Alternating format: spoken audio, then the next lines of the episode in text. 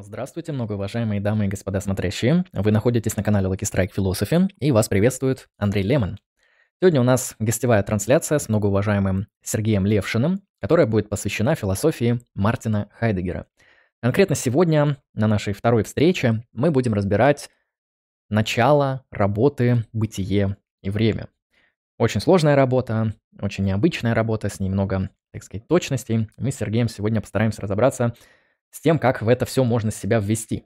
У нас уже была одна трансляция, которая предваряла работу «Бытие и время», поэтому если кто-то из вас ее не смотрел, то обязательно посмотрите. Сергей очень интересно рассказывал о том, а, как Хайдегер приходит к своему раннему наброску бытия и времени. И сегодня, вот многие ждали эту трансляцию, сегодня, 7 ноября 2022 года, мы ее наконец-таки начинаем. И сегодня мы будем говорить о конкретной работе «Бытие и время», о ее структуре, о ее содержании, о введении, о том, как через эти страшные дебри можно пробираться.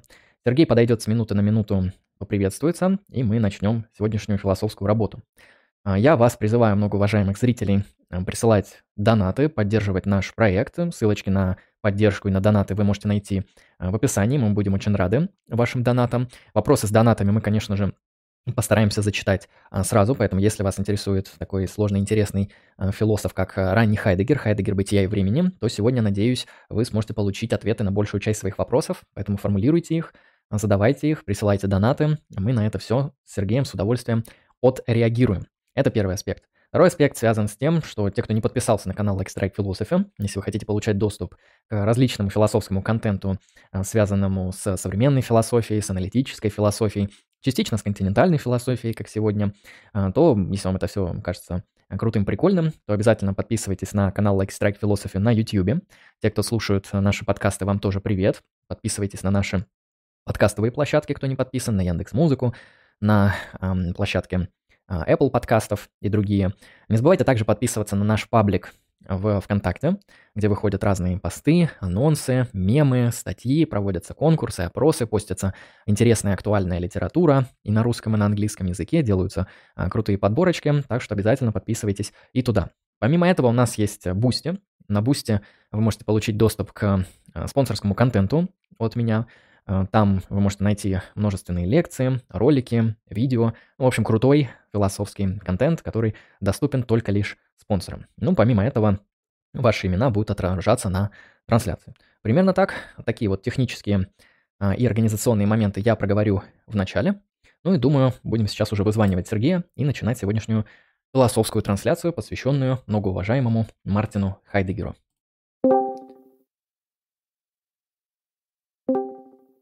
Так, Сергей, мы уже в эфире, поэтому... Да, я вижу. Да, можем сейчас, как говорится, понемногу выводиться. Вот, отлично. Нас всех видно. Все, всех приветствую. Андрей, привет. Всем привет. Да, всем здравствуйте еще раз. Вот Сергей подошел. А, я сказал то, что у нас уже была первая часть, в которой мы подводили к работе «Бытие и время». И сегодня, как понимаю, мы уже перейдем к самому введению в «Бытие и время». А, ну что, Сергей, даю тогда тебе слово. Расскажи, о чем мы будем сегодня говорить и как у нас будет выглядеть план сегодняшнего повествования. А, так, а, мы, Андрей уже, в принципе, объявил, что сегодня нас ждет, и также упомянул, что мы делали в прошлый раз.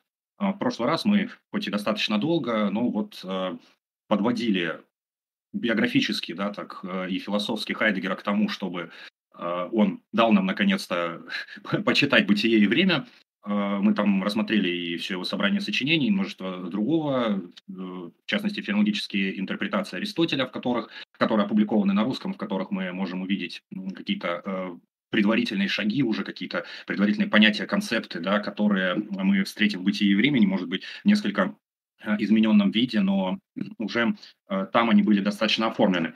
Сегодня мы поговорим непосредственно про введение к бытию и времени, это вот самое начало данной работы.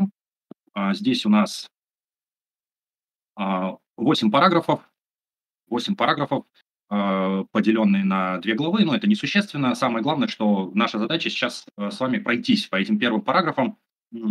Каждый из них я проговорю отдельно, где-то, может быть, кому-то это будет напоминать Э, кружок медленного чтения, но оно будет не таким медленным, как может показаться. То есть мы пройдемся непосредственно по тексту, попробуем как-то это э, интерпретировать, как-то к этому э, подойти. В общем, еще раз повторюсь, работа «Бытие и время» была написана Хайдегером в приблизительно закончена она была в 1926 году, 8 апреля 1926 года, в день рождения Гуссерля, Хайдегер закончил эту работу и написал ему посвящение. Вышла работа же в 27 году в Гуссерлицком ежегоднике а, по э, феноменологии и филологическим а, исследованиям. А, и с тех пор вот для кого-то одна из главных книг 20 века стала захватывать умы читающей и философствующей публики. Итак, значит, у нас начало, э, есть некое такое, некий такой эпиграф, такое очень-очень кратенькое предисловие, прежде чем перейдем к введению. Вот оно есть здесь у нас на экране. Сейчас я тоже себе открою чтобы... Эм, а, этот эпиграф э, начинается с отрывка из э, диалога «Софист» Платона. А, где-то это не случайно, поскольку за год приблизительно до э, окончания да, работы над бытием и временем Хайдгер читал курс о софисте, курс лекции, по-моему, 25 года. Он на русский язык не переведен. О нем в книге Игоря Михайлова есть разбор а, в самом конце вот книги, то есть это уже вот прям подход к а, бытию времени. Здесь а, вольная такая, вольная цитата несколько, в оригинале она несколько по-иному звучит, то есть там две, две, два отдельных предложения, тут Хайдегер один внес в скобки, и дан здесь перевод, ибо очевидно, ведь вам-то давно знакомо то, что вы, собственно, имеете в виду, употребляя выражение «сущее». А мы верили, правда, когда-то, что понимаем это, но теперь пришли в замешательство. В русском более привычном переводе Ананина, вот, который в четырехтомнике еще советском э, выходил, э, значит, э, в, это звучит так. Вот чужеземец говорит, некий чужеземец из Элеи говорит Теэтету. Вот, так, так, так, так как мы теперь в затруднении, то скажите нам четко, что вы желаете обозначить, когда произносите бытие. Ясно ведь, что вы давно это знаете, мы же думали, что знаем, а теперь вот затрудняемся. Ну, я отсылаю всех к этому диалогу. На самом деле это один из таких, на мой взгляд, важнейших диалогов Платона именно с точки зрения антологии. А, и он, он сложен, но не настолько сложен, как, например, Парменид. Вот. И этот диалог э, посвящен как раз-таки проблеме э, бытия и небытия. А, если, если вы помните, э, Платон во многом следовал парменидовскому да, тезису, что а, сущее есть, несущего нет, да, или там бытие есть, небытия нет, как вольно иногда переводят. И а, здесь э, в диалоге э, происходит такая попытка, как мы можем, оставаясь верным Пармениду, все-таки говорить о небытии, ведь мы о нем говорим, ну и так далее. Ну, это не совсем как бы к теме относится, э, но тем не менее отсылаю к диалогу, диалог важный, значимый. А, почитайте. А, собственно, это был тот диалог, после которого я к Платону стал нормально относиться когда-то. Когда-то я терпеть это вообще не мог, вот эти все какие-то какая болтовня, какие-то добродетели, там, благо, благо, благоденствие и всякое, такое, всякое такое. Вот прочитал Софиста с Этетом, стало нормально. Прочитал Парменида, где Сократ э, вообще сливает спор. Ну, я вообще был счастлив, наконец-то я это увидел. Вот. Э, главное здесь, на что нам намекает Хайдегер, то, что мы относительно вопроса бытия находимся в замешательстве о чем он, собственно, э, дальше и пишет, что понимаем ли мы вообще что-то, когда говорим о бытие или сущее? Никоим образом. А, если у нас хотя бы замешательство, если в этом для нас сейчас проблема, тоже нет. И вот здесь э, я бы обратил внимание, как это в свое время э, при разборе этого эпиграфа сделал Ахутин. Вот обратите внимание, да, и значит, надо тогда прежде всего сначала опять пробудить внимание к смыслу этого вопроса. Ну, то есть вопрос о смысле бытия Дифраги Нагдадин Вонсайн. То есть э, вот в оригинале немецком тоже есть вот это нагромождение. Прежде всего сначала опять. И дальше мы смотрим. А, в конкретной разработке вопроса о смысле бытия назначение ниже следующей работы. Ну, вроде как понятно. Дальше. В интерпретации времени как возможного горизонта любой понятности бытия вообще ее предварительная цель. И дальше. Ориентация на такую цель, заключенная в таком намерении и потребное для него разыскание и путь к этой цели нуждаются в обводном прояснении. То есть э, есть такое, такая интерпретация, что само бытие и время – это вводное прояснение к достижению предварительной цели, к постановке вопроса о смысле бытия и так далее. То есть э, мы в прошлый раз с вами говорили о том, что Хайдегера очень часто называют философом начала или философом истока. Это не просто такая какая-то метафора. Э, здесь речь идет о том, что Хайдегер э, методологически настаивает на постоянном возвращении к какому-то изначальному. К изначальному с точки зрения традиции, к изначальному с точки зрения опыта, к изначальному с точки зрения вот, свободного от а, каких-то а, там научных, э, обывательских, э, усредненных или теоретических философских построений. То есть изначально здесь такая вот ну, многозначная. Вот так. Ну вот, поехали дальше. Андрей, щелкни. Да, я сейчас переключу и немножко прокомментирую. Э, да, сразу видно mm-hmm. человека, который вот эм, по жизни выбер, выберет 100% теоретическую философию, потому что, да, вот ты сказал, открываешь диалоги Платона, которые вот там про благочестие, про мужество, про добродетели, такой, не, фигня какая-то. Открываешь сложные теоретические, метафизические диалоги, где там чер черти ноги ломают, э, ангелы не понимают, что тут написано, и ты такой, во, вот это мне и надо было. Это, да, так что э, тест, грубо говоря, какая вам философия ближе, теоретическая или практическая? Э, да, это у меня просто был определенный период, когда я пытался приобщиться к античке, ну, там, лет 10, может, назад. То есть я напоминаю зрителям, я в философии во многом самоучка. Так вот, э, то есть у меня систематическое образование, только магистратура. Значит, и когда я приобщался к античке и начинал с Платона, ну, ничего не работало на меня. Я, я, я вообще не понимал, что это и зачем. Ну, как, знаешь, особенно берешь вот эти простенькие диалоги, типа всяких Евтифронов, там, э, Минон, Алкивиад один. например. Да-да-да. Хотя, нет, э, я потом уже, потом я приобщался к Платону, поскольку мне нужно было его преподавать, и я диалоги разбирал со студентами, а, и вот разбирал такие простенькие диалоги, хотя на самом деле вот в глубине души мне это все не нравилось. То есть я не, ну хорошо, поговорили, все здорово, замечательно, но мне безумно нравился Аристотель, потому что там вот сухо, понятно, конкретно, и для меня все э, доступно. А потом, когда в какой-то момент, да, я как бы и государство здесь повлияло, потому что такой масштабный труд. И, конечно, вот э, софисты, Этет и Парменид мне мозги более-менее вправили. Ну, хотя после Парменида у меня, конечно, травма осталась, и я до сих пор э, читаю вот в этом диалоге только первую часть, где Сократ беседует непосредственно с, э, собственно, с Парменидом якобы. И, и все. Дальше там, конечно, очень сурово, но это такой текст, если вы его осилите, то это прям очень здорово. А если еще осилите комментарий Прокла, к Пармениду на тысячу страниц. Это, это вообще абсолютно круто. А, это будет хорошо. очень высокий уровень, да. Угу. Ну вот, давайте теперь вот, э, собственно, к Хайдегеру. А, итак, вот у нас э, введение звучит как экспозиция вопроса о смысле бытия. Вот это «Die nach dem Sinn von Sein». Если кто-то в курсе, есть такая песенка про Хайдегера, и там первая строчка «Was ist sein? Was ist sein? Was ist die Frage nach dem Sinn von Sein?»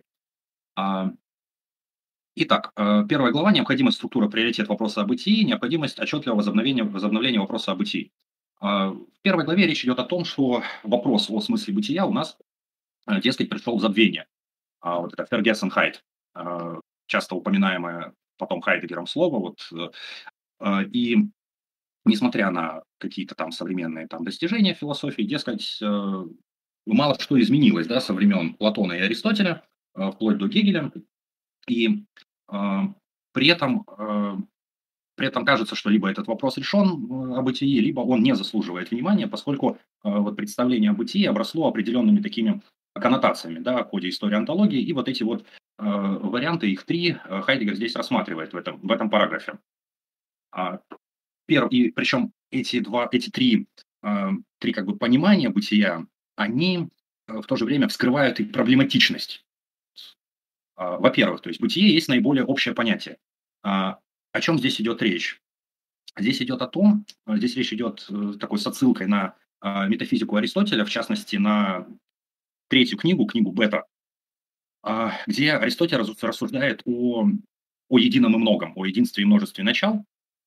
И э, Аристотель там тоже несколько теряется. Он как единое может производить многое, да, а, как мы можем вообще говорить о чем-то едином, если от чистых вещей мы можем говорить только а, о множественном. И как получается так, что мы, а, когда говорим о множественности вещей, о многих вещах, мы эти вещи так или иначе характеризуем через такую, ну, родовидовую классификацию, мы вещи определяем, да, как родовидовые, и там выстраиваем некую иерархию сущего. И вот бытие, как наиболее общее понятие, таким образом должно оказаться э, самым высшим родом этого сущего. Но, как потом нам скажет Хайдегер, бытие не есть сущее, но это другая история. Но Аристотель э, употребляет слово «сущее единое». И вот он говорит, если у нас есть какой-то общий род, а, общий единый род, из которого исходит все сущее, тогда вопрос, в чем его, собственно, тогда единство, если он распадается на все. Э, здесь Аристотель находится в неком а, затруднении. И, а, и вот, так, сейчас, секунду, сейчас у меня тут конспектик еще был открыт. Я тут выписал. Да, то есть э, всеобщность единства бытия не есть всеобщность рода. А отсюда проблема единства этого бытия в противоположность многообразию содержательных категорий. Э, попозже я, наверное, объясню, объясню это через как раз различие бытия и сущего, и это будет понятно. А далее, следствие этого. А, понятие бытия неопределимо. Э, это чисто, так скажем, логическая проблема. То есть э, бытие не поддается дефиниции через родовидовую характеристику, да, то есть определение через ближайший род и видовое отличие, поскольку бытие нельзя понимать как сущее, и бытие энти non additur aliqua natura, natura. То есть бытие ничего не добавляет к сущему. Это то, что мы потом услышим у Канта. Бытие не есть реальный предикат.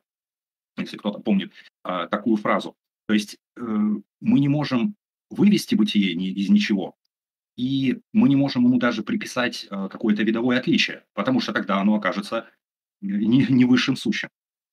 А, вот. Угу. Вот. Оправданный в известных традициях способ определения сущего, дефиниция традиционной логики, сама имеющая свои основания в античной антологии, к бытию неприменима. Неопределимость бытия не увольняет от вопроса о его смысле, но прямо как таковому понуждает. То есть уже сложность, чисто с определением. А, и последнее бытие есть само собой разумеющееся понятие. Здесь, я так думаю, Хайдегер отсылает нас к языковому употреблению, а, как все ли Э, знают, э, в индоевропейских языках, ну, как минимум в европейских, всегда есть у нас экзистенциальный глагол, как бы английский be, э, да, который там is, am, is, are и прочее, немецкий, да, глагол sein, от которого ist, bist, been, ну и так далее. А, и он всегда присутствует в предложении, да, то есть мы говорим там, как там, небо было синее, я буду рад и так далее. А, и Хайдегер здесь э, такой вот э, такой лингвистический прикол нам показывает, что сейчас рублю батарею. Ага, все. А, такой лингвистический прикол. То есть мы вроде всегда употребляем экзистенциальные глаголы, но что такое бытие, не знаем. Но при этом эта проблема очерчивает нам такую штуку, как э, быть, как вот такую вещь, как э, вот самопонятность бытия. Вот. Э, то есть э, самопонятность означает одновременно, у нее есть так скажем, об этом еще много раз будем говорить. То есть самопонятность, она несет и такой позитивный и негативный характер, если так можно выразить. Она носит двоякий характер. Да? С одной стороны, э, она как бы снимает с нас самопонятность, как бы она снимает с нас ответственность да, за разборку, за разбирательство э, с этим вопросом. А с другой стороны, наоборот, нас к этому взывает. Мы одновременно и не знаем, что такое бытие, но в то же время как-то с ним соотносимся. Вот. А, а далее, это вот это что касается вот э, первого параграфа. То есть вот, э, причем а, обратите внимание, я так вот когда читал, параграф этот я читал очень много раз, несмотря на кажущиеся тяжелые словоконструкции где-то здесь, да, в принципе, проблема вполне себе простая, да, то есть наиболее общее понятие, вопрос, как оно поддается родовидовой характеристике, и оно при этом само собой разумеющееся, да, то есть оно всегда с нами, но ускользает. И тут даже какой-то определенной э, мистики еще не видно как мне теперь видится. Угу. А я тут а, э, вопрос тебя задам, угу. чтобы немножко прояснить. Угу. Вот насчет само собой разумеющегося, это очень похоже вот на интуицию, на интуитивные истины, вот как у Декарта, например, когда он говорит, что мы должны там работать только с тем, что кажется нам абсолютно очевидным и достоверным. И вот бытие в нашем вот использовании а, там я был вчера там на улице и так далее, действительно, мы, мы не задаемся дополнительным вопросом, что это значит на самом деле и как это понимать, мы просто используем это. Так что действительно, я соглашусь, оно интуитивно, а с интуитивными вещами всегда сложно, то есть э, они настолько понятны, что даже непонятно, что объяснять. А вопрос у меня а, по поводу вот этого первого аспекта, наиболее общее понятие, а что конкретно вот Хайдегеру не нравится вот в определении бытия, ну, например, я скажу, бытие — это множество всех множеств. То есть это такой самый общий класс для всех классов. Там, или а, самый класс, включающий все подклассы. Ну, как такой вот самый большой круг, который включает все круги, который включает все вещи. Вот а, почему такое определение по Хайдегеру не схватывает бытие? В, в первом параграфе ответ может еще не обнаружиться, но э, суть вообще суть всего этого, что когда мы говорим о множественности или там о множестве всех множеств, о каком-то общем свойстве и так далее, речь идет о сущем, то есть о там, вещах, предметах и так далее, там, существующих и несуществующих и так далее. И речь идет именно о сущем. Здесь э, сущее, вот в этом смысле, это как раз вот причастие от глагола «быть». В греческом языке есть вот это слово «он» э, или там «онта», э, это причастие от э, «эйнай» – «быть». И поэтому, когда мы говорим э, о какой-то классификации, о родовидовых э, каких-то там характеристиках, об иерархии, мы говорим об иерархии сущего. Бытие же для Хайдегера это несколько другое, это способ существования сущего. Для него оно работает фундаментально иначе. То есть он бы однозначно ответил так. Угу, хорошо, понял. Можем тогда ко второму двигаться. Да, давайте. Значит, э, здесь у нас э, такой параграф, э, такой замутный. По первости, даже в первый раз мы, помню, с друзьями его читали, смеялись. А вот формальная структура вопроса о бытии. А, мы еще не о бытии ничего не можем сказать, мы о смысле бытия ничего не можем сказать. Мы даже вопрос еще не поставили. То есть вопрос требует еще дополнительной проработки. И вот Значит, здесь Хайдегер э, просто пытается вникнуть в даже не, как, не то, чтобы поставить вопрос, а скорее всего развернуть какие-то стороны этого вопроса. А, то есть, во-первых, он говорит, что э, вся, э, всякое спрашивание есть искание, всякое искание имеет заранее свою направленность от искомого. А, это вполне себе в духе Гусарля, в духе проблематики интенциональности. То есть, когда мы что-то ищем, ну, казалось бы, как бы мы ищем то, что вроде нам неизвестно, но все равно у нас есть какая-то мотивация, какая-то направленность, то есть зависимость от искомого. А, спрашивание есть познающее искание сущего в факте и такости его бытия. Познающее искание может стать, ну вот здесь Бибихин в кавычках использует слово «разыскание» для немецкого э, «унтерзухунг», «унтерзухунген», как-то так. Э, ну, обычно у нас на русский это переводят как «исследование». То есть вот логиша Untersuchungen э, Гусарля, да, например. Сейчас я точно проверю по оригиналу. Поэтому вот, э, вот это бибикиновское разыскание, э, так, так, так, Унтерзухен, Унтерзухенга, да. Э, Бибихинское вот это разыскание можно понимать просто как исследование. Вот. А спрашивание как спрашивание о, то есть тоже об интенциональности. Спрашивание как спрашивание о имеет свое спрошенное. То есть мы что-то ищем, чем-то ведомы, и мы, э, когда мы идем от искомого, но мы направляем куда-то свой вопрос к известному, так скажем, да, к спрошенному. А всякое, всякое спрашивание «о» есть тем или иным образом допрашивание «у». Ну, выпытывание тут такое несущественно. К спрашиванию принадлежит, кроме спрошенного, опрашиваемое. А в следующем, то есть специфически теоретическом вопросе, спрашиваемое должно быть определено и доведено до понятия. Спрашиваем лежит тогда, как собственного ведомое вы спрашивание, то, на чем спрашивание приходит к цели. Ну, здесь вот я разверну, я вывел цитаты, где он это все э, разворачивает.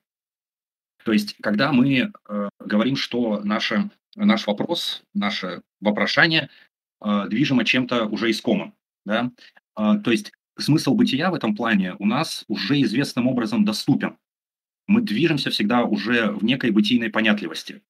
Эта усредненная и смутная понятность бытия есть факт. Искомое в спрашивании о бытии никоим образом не полностью известно, хотя ближайшим образом совершенно неуловимо. А, это в прошлом параграфе мы это упоминали. О самопонятности и само собой разумеющемся мы здесь еще будем не раз повторять, поскольку это такая фундаментальная э, феноменологическая проблема, феноменологический термин. А, вот. То есть мы все равно вопросом задаемся, вопросом о смысле бытия. Значит, он как-то нас к себе вызывает. Спрошенное, подлежащего разработке вопроса, есть бытие. То, что определяет сущее как сущее. То, ввиду чего сущее, как бы оно ни осмыслялось, всегда уже понято.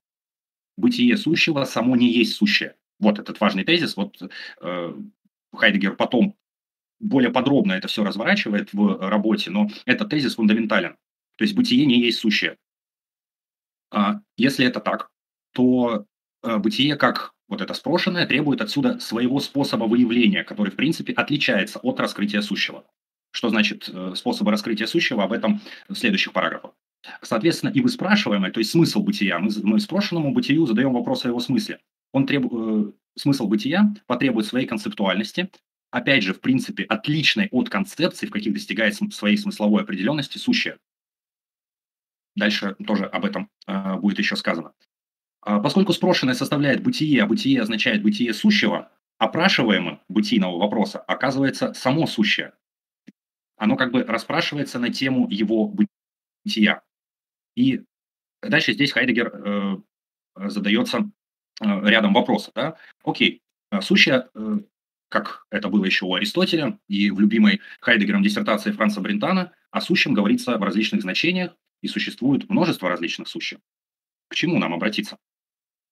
И уже прямо здесь Хайдегер дает нам ответ, а что это то сущее, которое есть мы сами. То есть мы задаемся вопросом о смысле бытия, обращаясь к самим себе. Надо искать его в нас, и вот это сущее, которое мы всегда суть, и которое, среди прочего, обладает бытийной возможностью спрашивания, мы терминологически схватываем как присутствие. Здесь вводится термин «Dasein». А, я использую еще раз бибихиновский перевод, поэтому здесь вот у меня будет, к сожалению, использоваться перевод присутствия, ну, исключительно потому что я цитирую. Я, мне было лень немножко перелопачивать каждый раз присутствие на Dasein, но если что, Dasein, то есть вот это вот бытие, вот это некое особенное сущее, которое обладает рядом характеристик, главной из которых это способность, возможность спросить о собственном бытии, у Бибихина переводится как присутствие. А, этот момент а, сразу обговорим. И вот.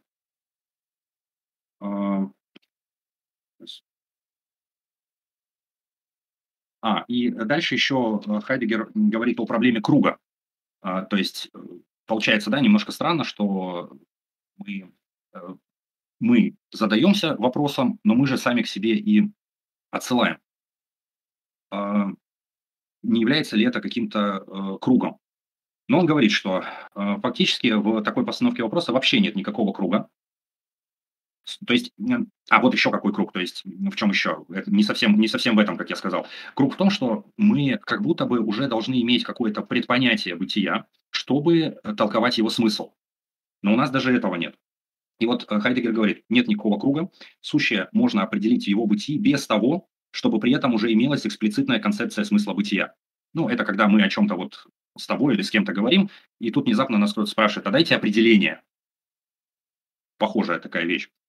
А, и вот, не будь это так, до сей поры не могло бы быть еще никакого онтологического познания, чей фактичный состав никто ведь не станет отрицать. То есть, получается, вот э, Хайдегер отсылает к этому парадоксу. Мы еще даже не поставили вопрос о смысле бытия, но при этом у нас есть наука, у нас есть э, ну, различные антологии, которые исторически были выстроены. Это значит, что у нас, еще раз, есть это некое предпонимание, и у нас есть какое-то вот это интуитивное, то, о чем ты сказал, представление о э, бытии.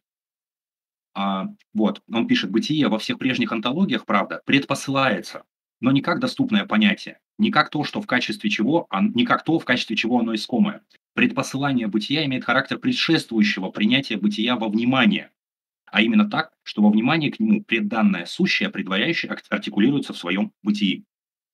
А, это ведущее имение бытия в виду вырастает из средней бытийной понятливости, в которой мы всегда уже движемся, и которая в конечном счете принадлежит к сущностному устройству самого присутствия, то есть дизайн, то есть нас.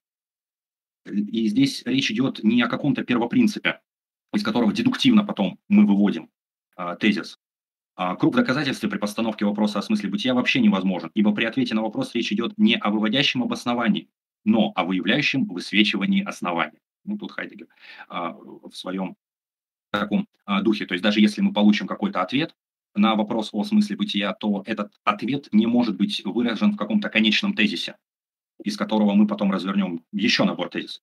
Об этом он а, скажет а, дальше. А, таким образом, вот уже э, во второй главе, вот при разработке, во втором параграфе, простите, при э, разработке формальной структуры вопроса, мы сразу э, с Хайдегером выходим на понятие дизайн. Вот. Мы оказываемся в такой своего рода ловушке. Но это то, о чем потом Хайдегер еще часто пишет. Он любит такие ситуации, вот когда, ну и Хайдегер, и вот, допустим, нам с тобой нужно объяснить, что есть философия, допустим. И мы можем пойти окольным путем определить ее через другие какие-то там интеллектуальные, духовные практики человека, допустим.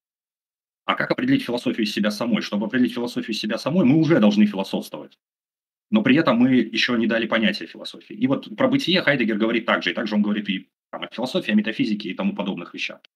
Мне это напоминает, знаешь, попытку дать в первую очередь указательно-наводящие определения, потому что они же тоже являются да. формой определений, то есть не выделяя какие-то необходимые достаточные признаки, потому что тут это либо невозможно, либо, как Хайдегер говорит, мы можем в круг впасть э, ну, или попробовать в круг впасть случайно, а, поэтому нужно к этому подбираться вот через указания. И действительно, да, я иногда да. читаю работы по метафилософии, философию иногда определяют, что это что-то между религией и наукой, и объясняют, вот в чем специфика науки, в чем специфика религии, и как между ну, ними философия. Расселовская да, такое. да, такой расселовский подход. Вот у Хьюмера тоже видел подобную попытку так определять. И здесь получается, да, мы философию не из философии определяем, а через указания, причем такое на самом деле даже апофатическое. То есть философия — это не наука, но похоже, не религия, но похоже. И вот философия где-то между.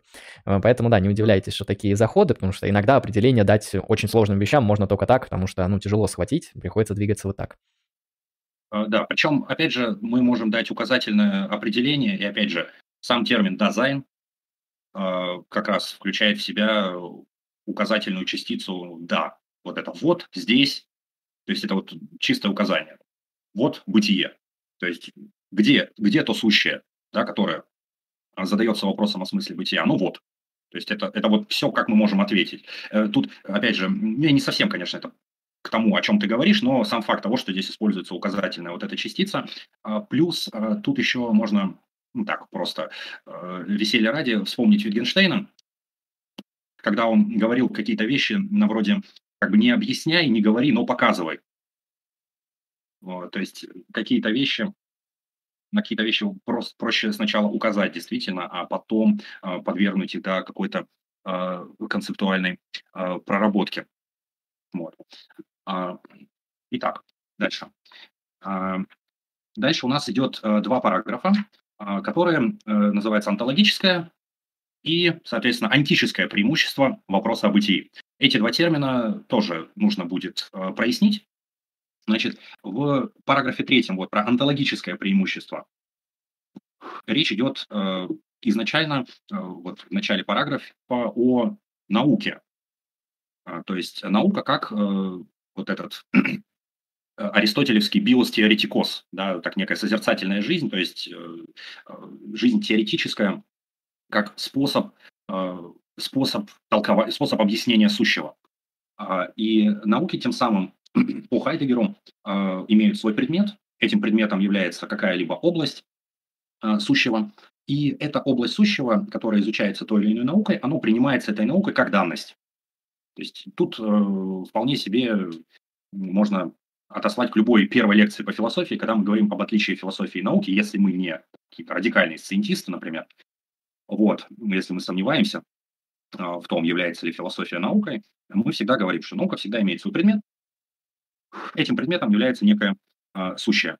Но, э, говорит Хайдегер, тем не менее, это он, скорее всего, от Гуссерля ловит, вот эту идею, а, идею того, что э, во всякой науке существует определенное основание, то есть вопросы, связанные с тем, а что это за сущее, которое мы изучаем. А, вот. А, то есть он даже здесь примеры приводит ну, для своего вот этого времени. Вот. Он говорит о том, что уровень науки определяется тем, насколько она способна на кризис своих основопонятий. И вот он тут перечисляет. Строжайшая, по видимости, всего прочнее слаженная наука, математика, пала в кризис оснований. Ну, 27 год, если что, напоминаю. Борьба между формализмом и интуиционизмом ведется с достижением обеспечения способа первичного подхода к тому, что должно быть предметом этой науки. Теория относительности физики происходит из тенденции выявить свойственную самой природе взаимосвязь, так как она состоит по себе. Как теория условий подступа к самой природе, она пытается через определение всех релятивности и сохранить неизменность законов движения и ставить себя тем самым перед вопросом о структуре приданной ей предметной области, перед проблемой материи. В биологии пробуждается тенденция выйти с вопросами за пределы определений организма и жизни данным механицизмом и витализмом и заново определить бытийный род живого как такового и так далее и тому подобное. И онтологическое э, преимущество как раз бытийного вопроса в том, что мы как раз уходим, уходим даже дальше э, вот этого вопроса об основаниях, вопросах о предмет, предметах наук, об этом сущем, к его бытию. То есть это нечто еще более а, фундаментальное. И причем оно предпосылается не только наукам, но и всяким философиям, всяким антологиям. А, и в этом смысле вот Хайдегер пишет на слайде, а, бытийный вопрос нацелен поэтому на априорное условие возможности не только наук, исследующих сущее как таким-то образом сущее и движущихся при этом всегда уже внутри определенной бытийной понятности, но на условия возможности самих антологий, располагающихся прежде антических наук и их фундирующих, Всякая антология, распоряжающаяся она сколь угодно богатой и прочно скрепленной категориальной системой, остается в основе слепой и извращения самого а, своего ее назначения, если она прежде достаточно не прояснила смысл бытия и не восприняла это прояснение как свою фундаментальную задачу. Вот, а, то есть здесь, я вот не помню, здесь где-то была такая сноска интересная, я найду. А, а, ну, во-первых, что здесь можно отметить? Э, когда мы говорим о науке, дальше мы будем говорить об какой-то там усредненности повседневности, речь идет о ничем ином, как естественной установке, если мы говорим о терминологии Гуссерля. Естественная установка подразумевает то, что мы изучаем что-то, направлены на что-то, как на само собой разумеющееся, на само собой данное. Мы не подвергаем его бытие, мы не подвергаем э, какие-то основания сомнения. А, это Гуссерль отождеств... ну, естественную установку, он брал и установки естественных наук, и обыденное сознание, назовем это так. Э, здесь, конечно, можно отдельное исследование провести. Кто-то говорит, что Гуссерль там неправильно рассуждал, приравнивая да, повседневность и, естественно, научное мировоззрение. Ну, это тема целой отдельной дискуссии. И так вот, э, Вообще идея феноменологии, особенно трансцендентальной феноменологии, она вращалась вокруг трех томов идей к чистой феноменологии. И в свое время вышел только первый том идеи чистой феноменологии, где вот Гуссерль расписывает такое вот просто методологическое преуведомление. А во втором и третьем томе Гуссерль уже описывает то, что можно назвать конституированием онтологических регионов, э, региональной онтологии. То есть имеет, что, что Гуссерль имел в виду под региональной онтологией, то есть э, каким образом трансцендентальный субъект да, конституирует в себе что? Какие регионы сущего? Это природный мир, э, мир э, общества, истории и культуры, да, мир самого себя. Э, эти тексты вышли гораздо позже, э, они есть на английском. Э, ну вот что-то из этого Гуссер Хайдегеру рассказывал, э, за что он ему, кстати, здесь где-то в одной из сносок очень даже благодарен. Э, так вот, и э, Хайдегер предлагает идти таким образом. Нам необходимо поставить вопрос о смысле бытия, чтобы мы понимали, чтобы поставить этот вопрос, поставить вопрос о смысле, нужно понять, почему то или иное сущее наделяется нами каким-то смыслом, вот так, будь то, ну, в филологическом плане, да, то есть, будь то природа, будь то ну, сфера культуры, там, история, общество, э, общество и так далее, сфера прекрасного, например, почему это наделяется смыслом? Через определение этих регионов и определение вот этих смыслов мы уже можем выстраивать те самые региональные антологии, на основе них уже выстраиваются науки. Это был план Гуссерля, и, в принципе, здесь его Хайдегер где-то, на мой взгляд, даже дублирует. А, вот, и Э, четвертый параграф, то есть онтологическое преимущество, онтологическое, вот сейчас, если термины проясняю, онтологическое – это то, что связано с бытием. Антическое – это то, что связано с сущим. А, вот таким образом здесь эти термины различаются. То есть в чем онтическое преимущество бытийного вопроса? Параграф вот четвертый. А, здесь, говоря кратко, Хайдегер э, рассматривает, какими свойствами обладает вот это самое Э, сущее, которому мы отдали приоритет, то есть Dasein, то есть мы. А Dasein, вот тут на слайде, в принципе, я выделил самое главное. То есть Dasein есть сущее, которое не только случается среди другого сущего, оно, напротив, антически отличается тем, что для этого сущего в его, в его бытии речь идет о самом этом бытии. Антически отличается, тоже, то есть мы как дизайн, как некое сущее, обладает свойствами. Да, то есть предикации. Вот главная, если так сказать, главная предикация э, для нас, вот античество, а предикация, она относится именно к сущему, вот, которая его характеризует. Главная наша предикация – это то, что э, для нас в нашем бытии речь идет о самом этом бытии. Само бытие, к которому присутствие может так или так относиться, и всегда как-то отнеслось, мы именуем экзистенцией. А присутствие понимает себя всегда из своей экзистенции, возможности его самого быть самим собой или не самим собой. Эти возможности присутствия или выбрало само, или оно в них попало, или в них как-то уже выросло.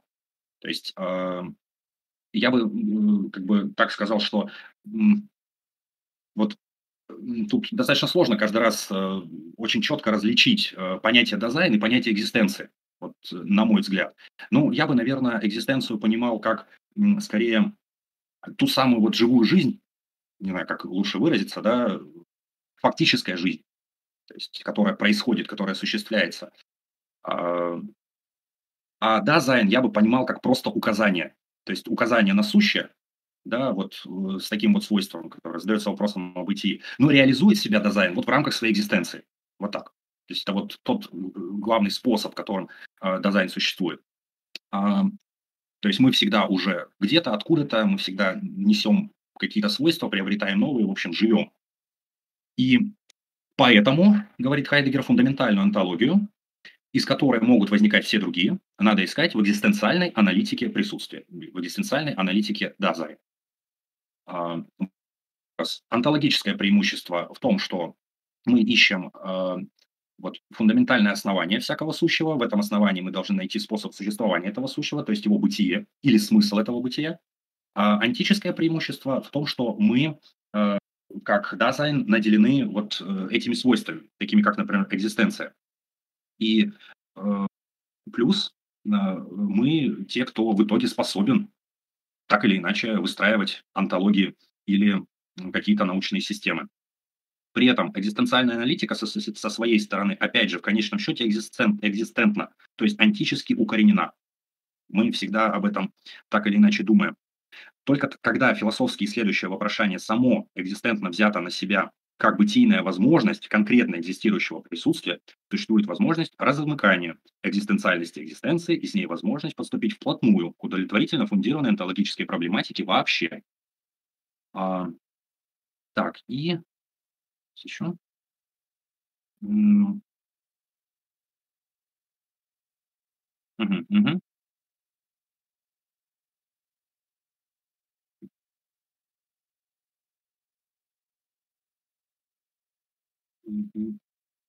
Ну вот, в общем, э, в этом здесь, э, вот в чем, собственно, преимущество. Почему Хайдегер Хайдегер объясняет, почему, э, мы должны осуществить аналитику дизайн, прежде чем обратиться к чему-то другому. Ну и здесь, соответственно, заканчивается так называемая первая глава введения. Довольно интересно. Слушай, а можешь еще раз эм, раскрыть, вот чем дизайн от экзистенции отличается? То есть экзистенция– это какое-то свойство дизайн? Ну или тут же, я как понимаю, даже в категориях свойств не поговорить. А, еще раз, какое отношение Мгм. между дизайном и экзистенцией?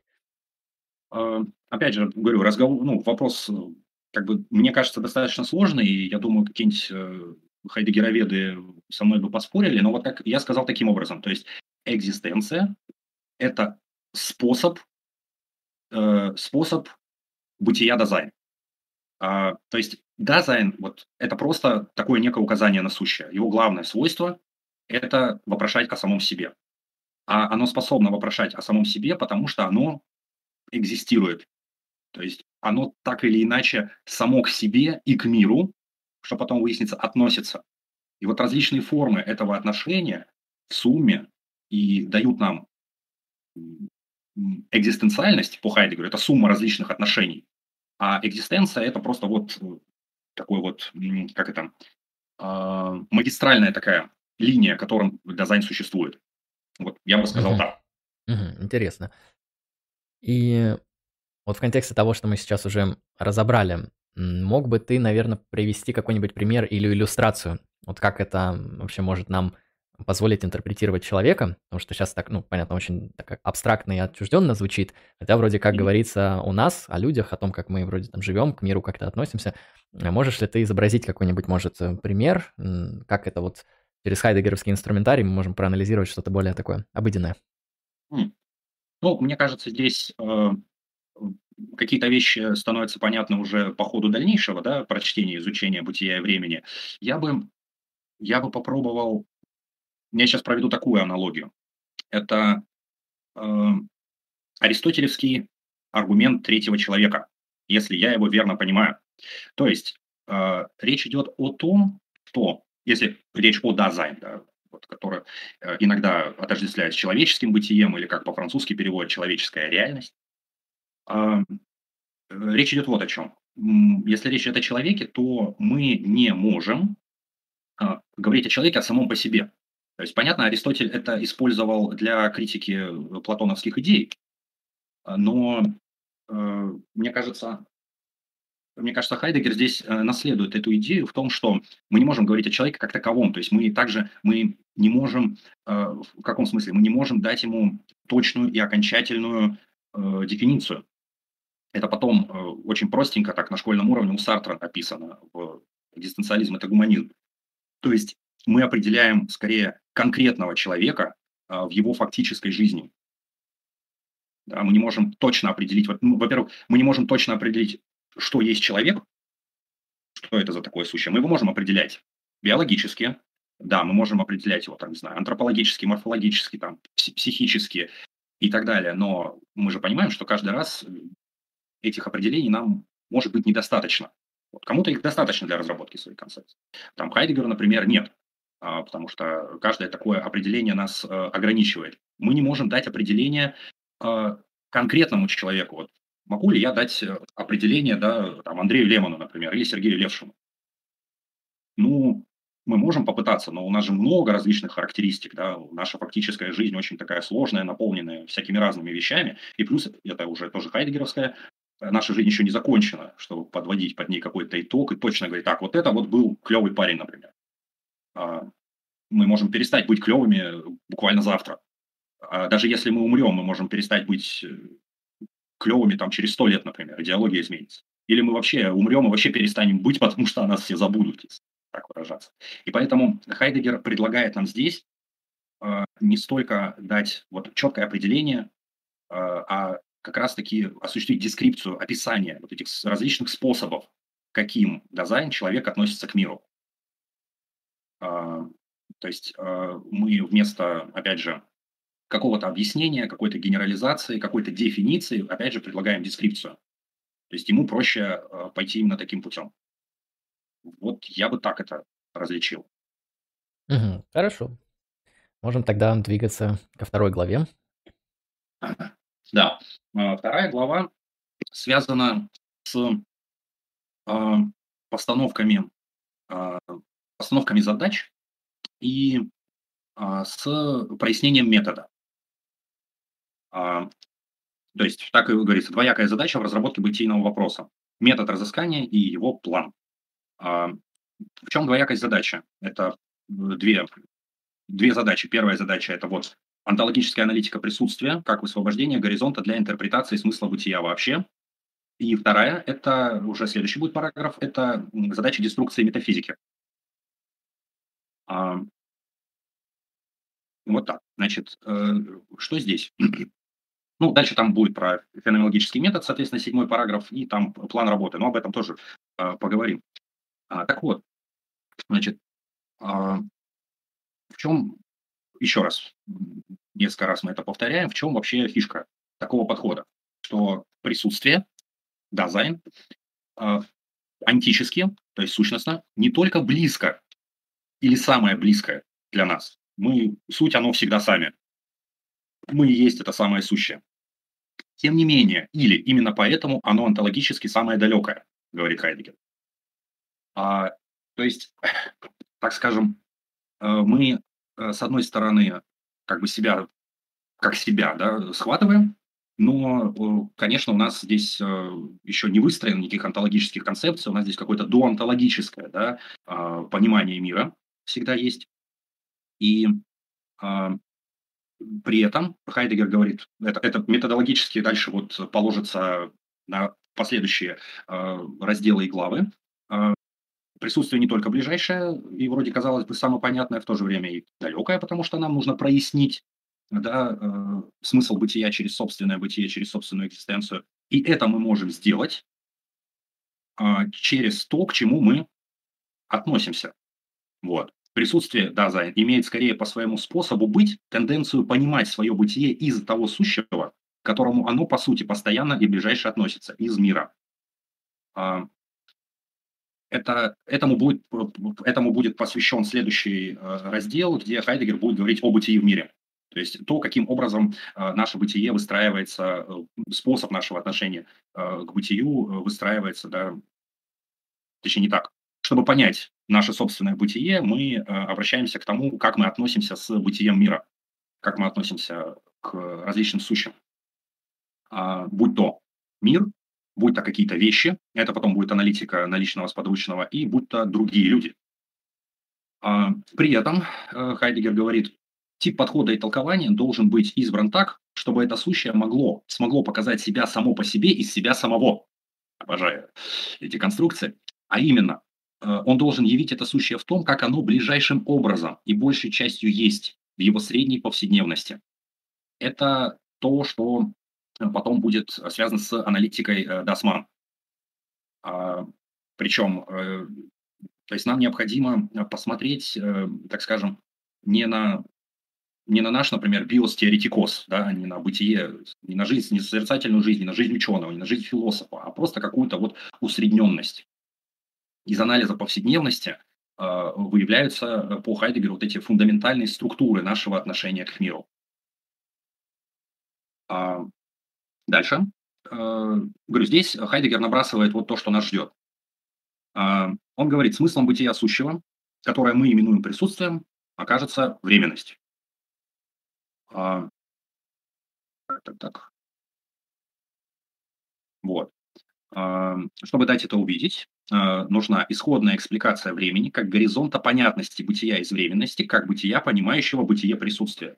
То есть здесь Хайдегер вводит у нас категорию время. А, он пишет о том, что а, Почему здесь важно время? Потому что а, мы очень часто определяем, эм, классифицируем, как бы делим сущие, ну, то есть различные вещи, предметы мира, по их отношению ко времени. То есть мы говорим, что-то есть временное, вневременное, вечное, бесконечное и так далее. И э, он уже здесь говорит о такой идее, что даже разговор о каком-то невременном, вневременном, сверхвременном и вечном. Разговор об этом возможен только из временности. А потом это будет в его э, аналитике бытия к смерти раскрыто. То есть э, основание всякой философской, всего всякого философствования, так скажем, да, разговора обо всех вот этих трансцендентальных и транс, э, о всех трансцендентных, простите, вещах возможен только если мы конечны а не из того, что они как бы извне с точки зрения вечности а, в нас, как конечных существ, привносятся. А, вот. А, угу. а, и вот а, дальше он просто предлагает вместо слова временность использовать слово темпоральность. Вот. Он говорит, Поскольку выражение «временный» в приведенном значении засвидетельствовано до философским и философским словоупотреблением, и поскольку в последующих исследованиях оно будет применено еще для другого значения, пока еще не знаем какого, мы именуем исходную смысловую определенность бытия с его чертами и модусами из времени его темпоральной определенностью.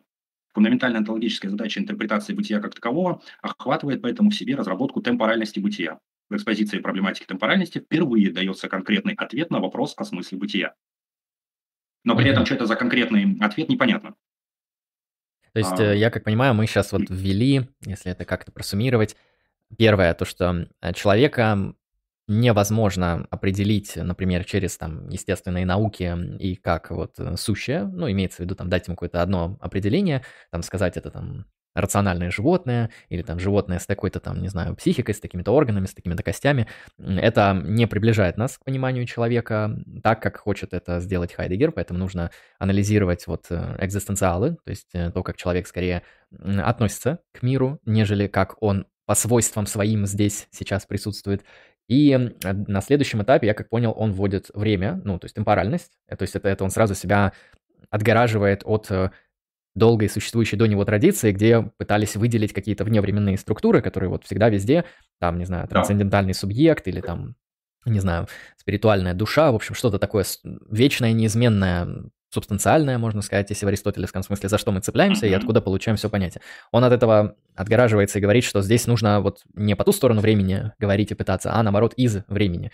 А, и время для него здесь, здесь важно. Угу. Значит, все, все а... пока правильно понимаем, пока набрасываемся. Все, все, все примерно так и есть. Я еще сегодня э, пробежал так вот по диагонали его более поздний доклад, который э, назывался «Время и бытие».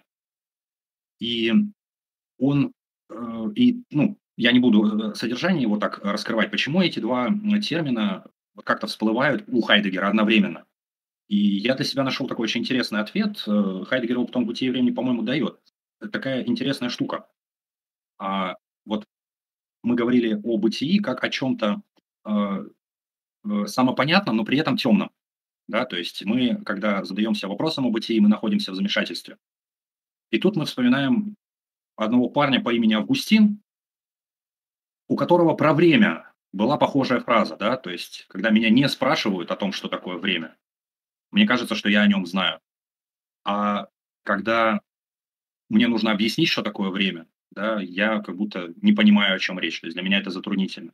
А мне кажется, почему-то где-то где здесь, э, где здесь кроется определенная такая, определенный такой ответ, почему связываются именно эти два термина. Ну, несмотря на все дальнейшие хайдгеровские проработки, открытия, связанные там с проблемой темпоральности и так далее, это э, одна из таких версий, почему эти две вещи у него идут как-то параллельно. А, и что интересно, когда в дальнейшем мы будем говорить о деструкции метафизики, сейчас к этому перейдем, и потом уже о проблематике времени во втором разделе. А, августиновское это представление о времени как-то не особо-то и сохранил, ну, не, оно, так скажем, оно имело место быть в истории философии, но оно обрело большее значение ближе к 20 веку. Вот вопрос, и у Канта там понятно, Кант тут многое сделал, и потом вот вопрос об относительности времени, о связи времени и пространства, вот это Бергсоновский и так далее, мы об этом сейчас еще поговорим. Вот, ну, что тут вот Августин приходит на ум, это такой вот, такая моя просто догадка своего рода, потому что его концепция времени значительно отличалась.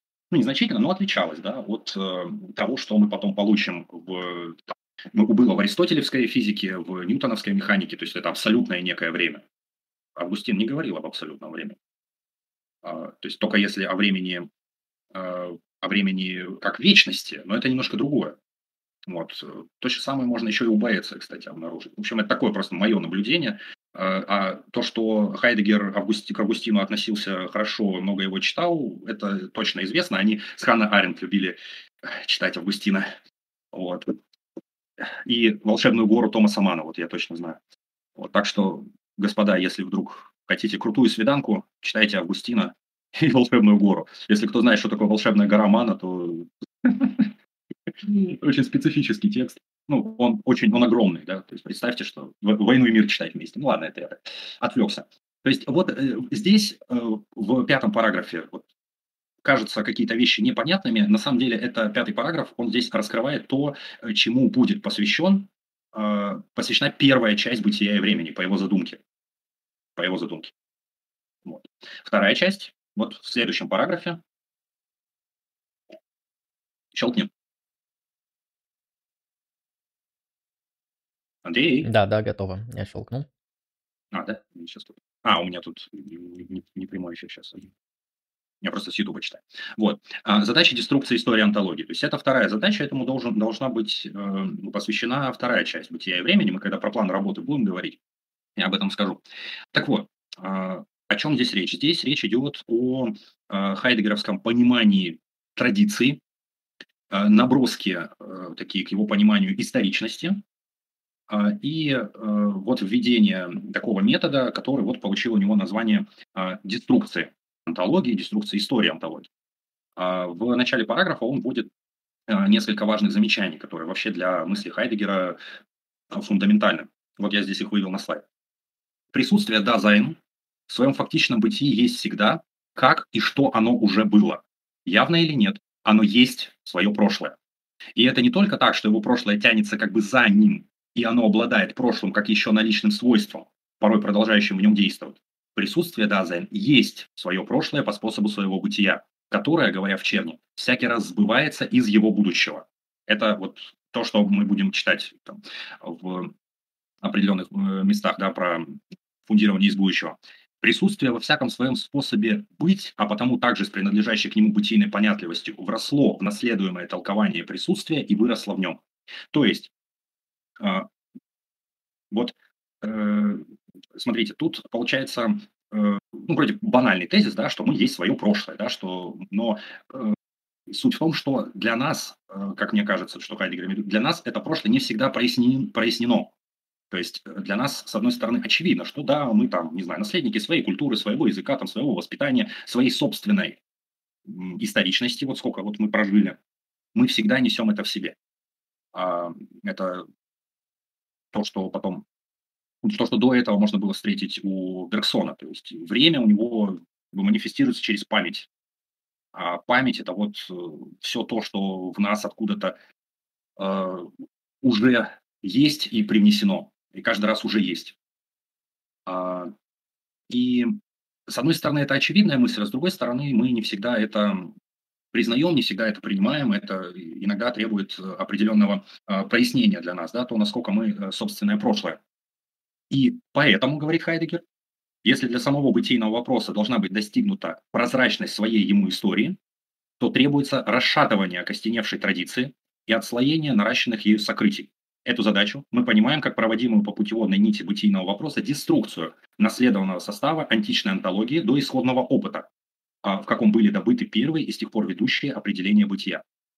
А, то есть э, наша, наша задача а, вскрыть, то есть наша задача, во-первых, традицию принять, как я это понимаю, традицию принять, да, быть о ней, так скажем, осведомленным, быть в курсе, а быть к ней э, при этом рефлексивно настроенным. И она должна быть подвергнута э, деструкции в том смысле, что э, мы должны ее, э, с одной стороны, как бы, как Хайдегер это делает, мы ее должны не завести назад во времени к античным основаниям, к тому, как появилась философия сама по себе. И мы должны провести эту э, деструкцию э, вернуться к некоему вот, ну, как вот исторически я сказал, так и здесь и сейчас э, вернуться к некому первичному вопрошанию. То есть, э, иными словами, э, как бы мы, как бы, то есть, чтобы мы работали, допустим, с тобой, там, не с какими-то уже готовыми концептами, а от этих концептов пришли к тому, на какие вопросы, проблемы, к чему они вообще обращаются. А, это вот у Гуссерля в «Философии как строгая наука» я нашел хорошую фразу, которая, которой я сейчас немножко пытаюсь себе вправлять мозги. Э, не философии, а изначальный опыт и проблемы да, должны быть источником всякого философствования. Ну, я очень грубо сейчас, цитата где-то далеко записана. Вот, то есть мы должны отправляться от самой проблематики. И уже потом, э, когда мы принимаем э, какие-то традиционные онтологические там построения и концепции, мы должны э, так или иначе не столько от них отказаться, сколько, ну, наверное, не знаю, как-то творчески переработать, да. Э, и Хайдегер всю свою жизнь, по сути, активно э, этим занимался, то есть пытаясь там раскопать исконный смысл каких-то слов, э, каких-то концепций э, и так далее. То есть здесь еще такой момент э, феноменологический, то это еще одна форма как бы естественной установки, но это такая, знаешь, естественная установка философа, да, когда ты там уже чему-то обучился, э, у тебя есть какие-то там э, прочитанные вещи, концепты, которые ты принял, да, и вот ты вот в них и работаешь, ты принимаешь их как некую данность.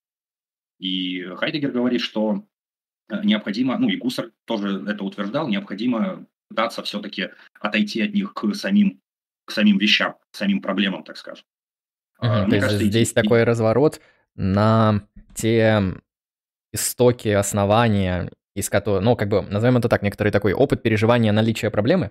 Вот угу, когда ты угу. такой сижу, сижу, и тут бам, вот по какой-то причине возникла, или без причины, уже неважно, э, реальная философская проблема, и, предположим, человек не философ, у него заранее нету там 10-20 теорий уже подготовленных, которые он такой, ага, сейчас я свою проблему вот вставлю в окошко, и решение найдется. То есть мы как бы должны заниматься философией не так, что вот началась проблема, пошел загуглил, нашел ответ. Ну, к счастью, кстати, я никогда не видел философа, который примерно так занимался философией, это на самом деле редко бывает, хотя к текстам мы, конечно, часто обращаемся, но ищем в этих текстах на самом деле что-то как будто свое. А, то есть мы вот встречаемся с проблематикой, и вот э, сам вот этот опыт эм, погружения в эту проблему еще до концептуальный, до отвеченный, до проработанный, вот он Хайдегеру а, интересен. Это мы поняли, да? да? Да. И ну, почему? Есть... А вот в чем, в чем мотив? То есть что вот здесь вот такого особого в этом первом опыте обнаружения проблемы, нежели там в какой-то уже проработанной, продуманной и завершенной системе, как там у Канта или Гегеля? То есть в чем тут преимущество?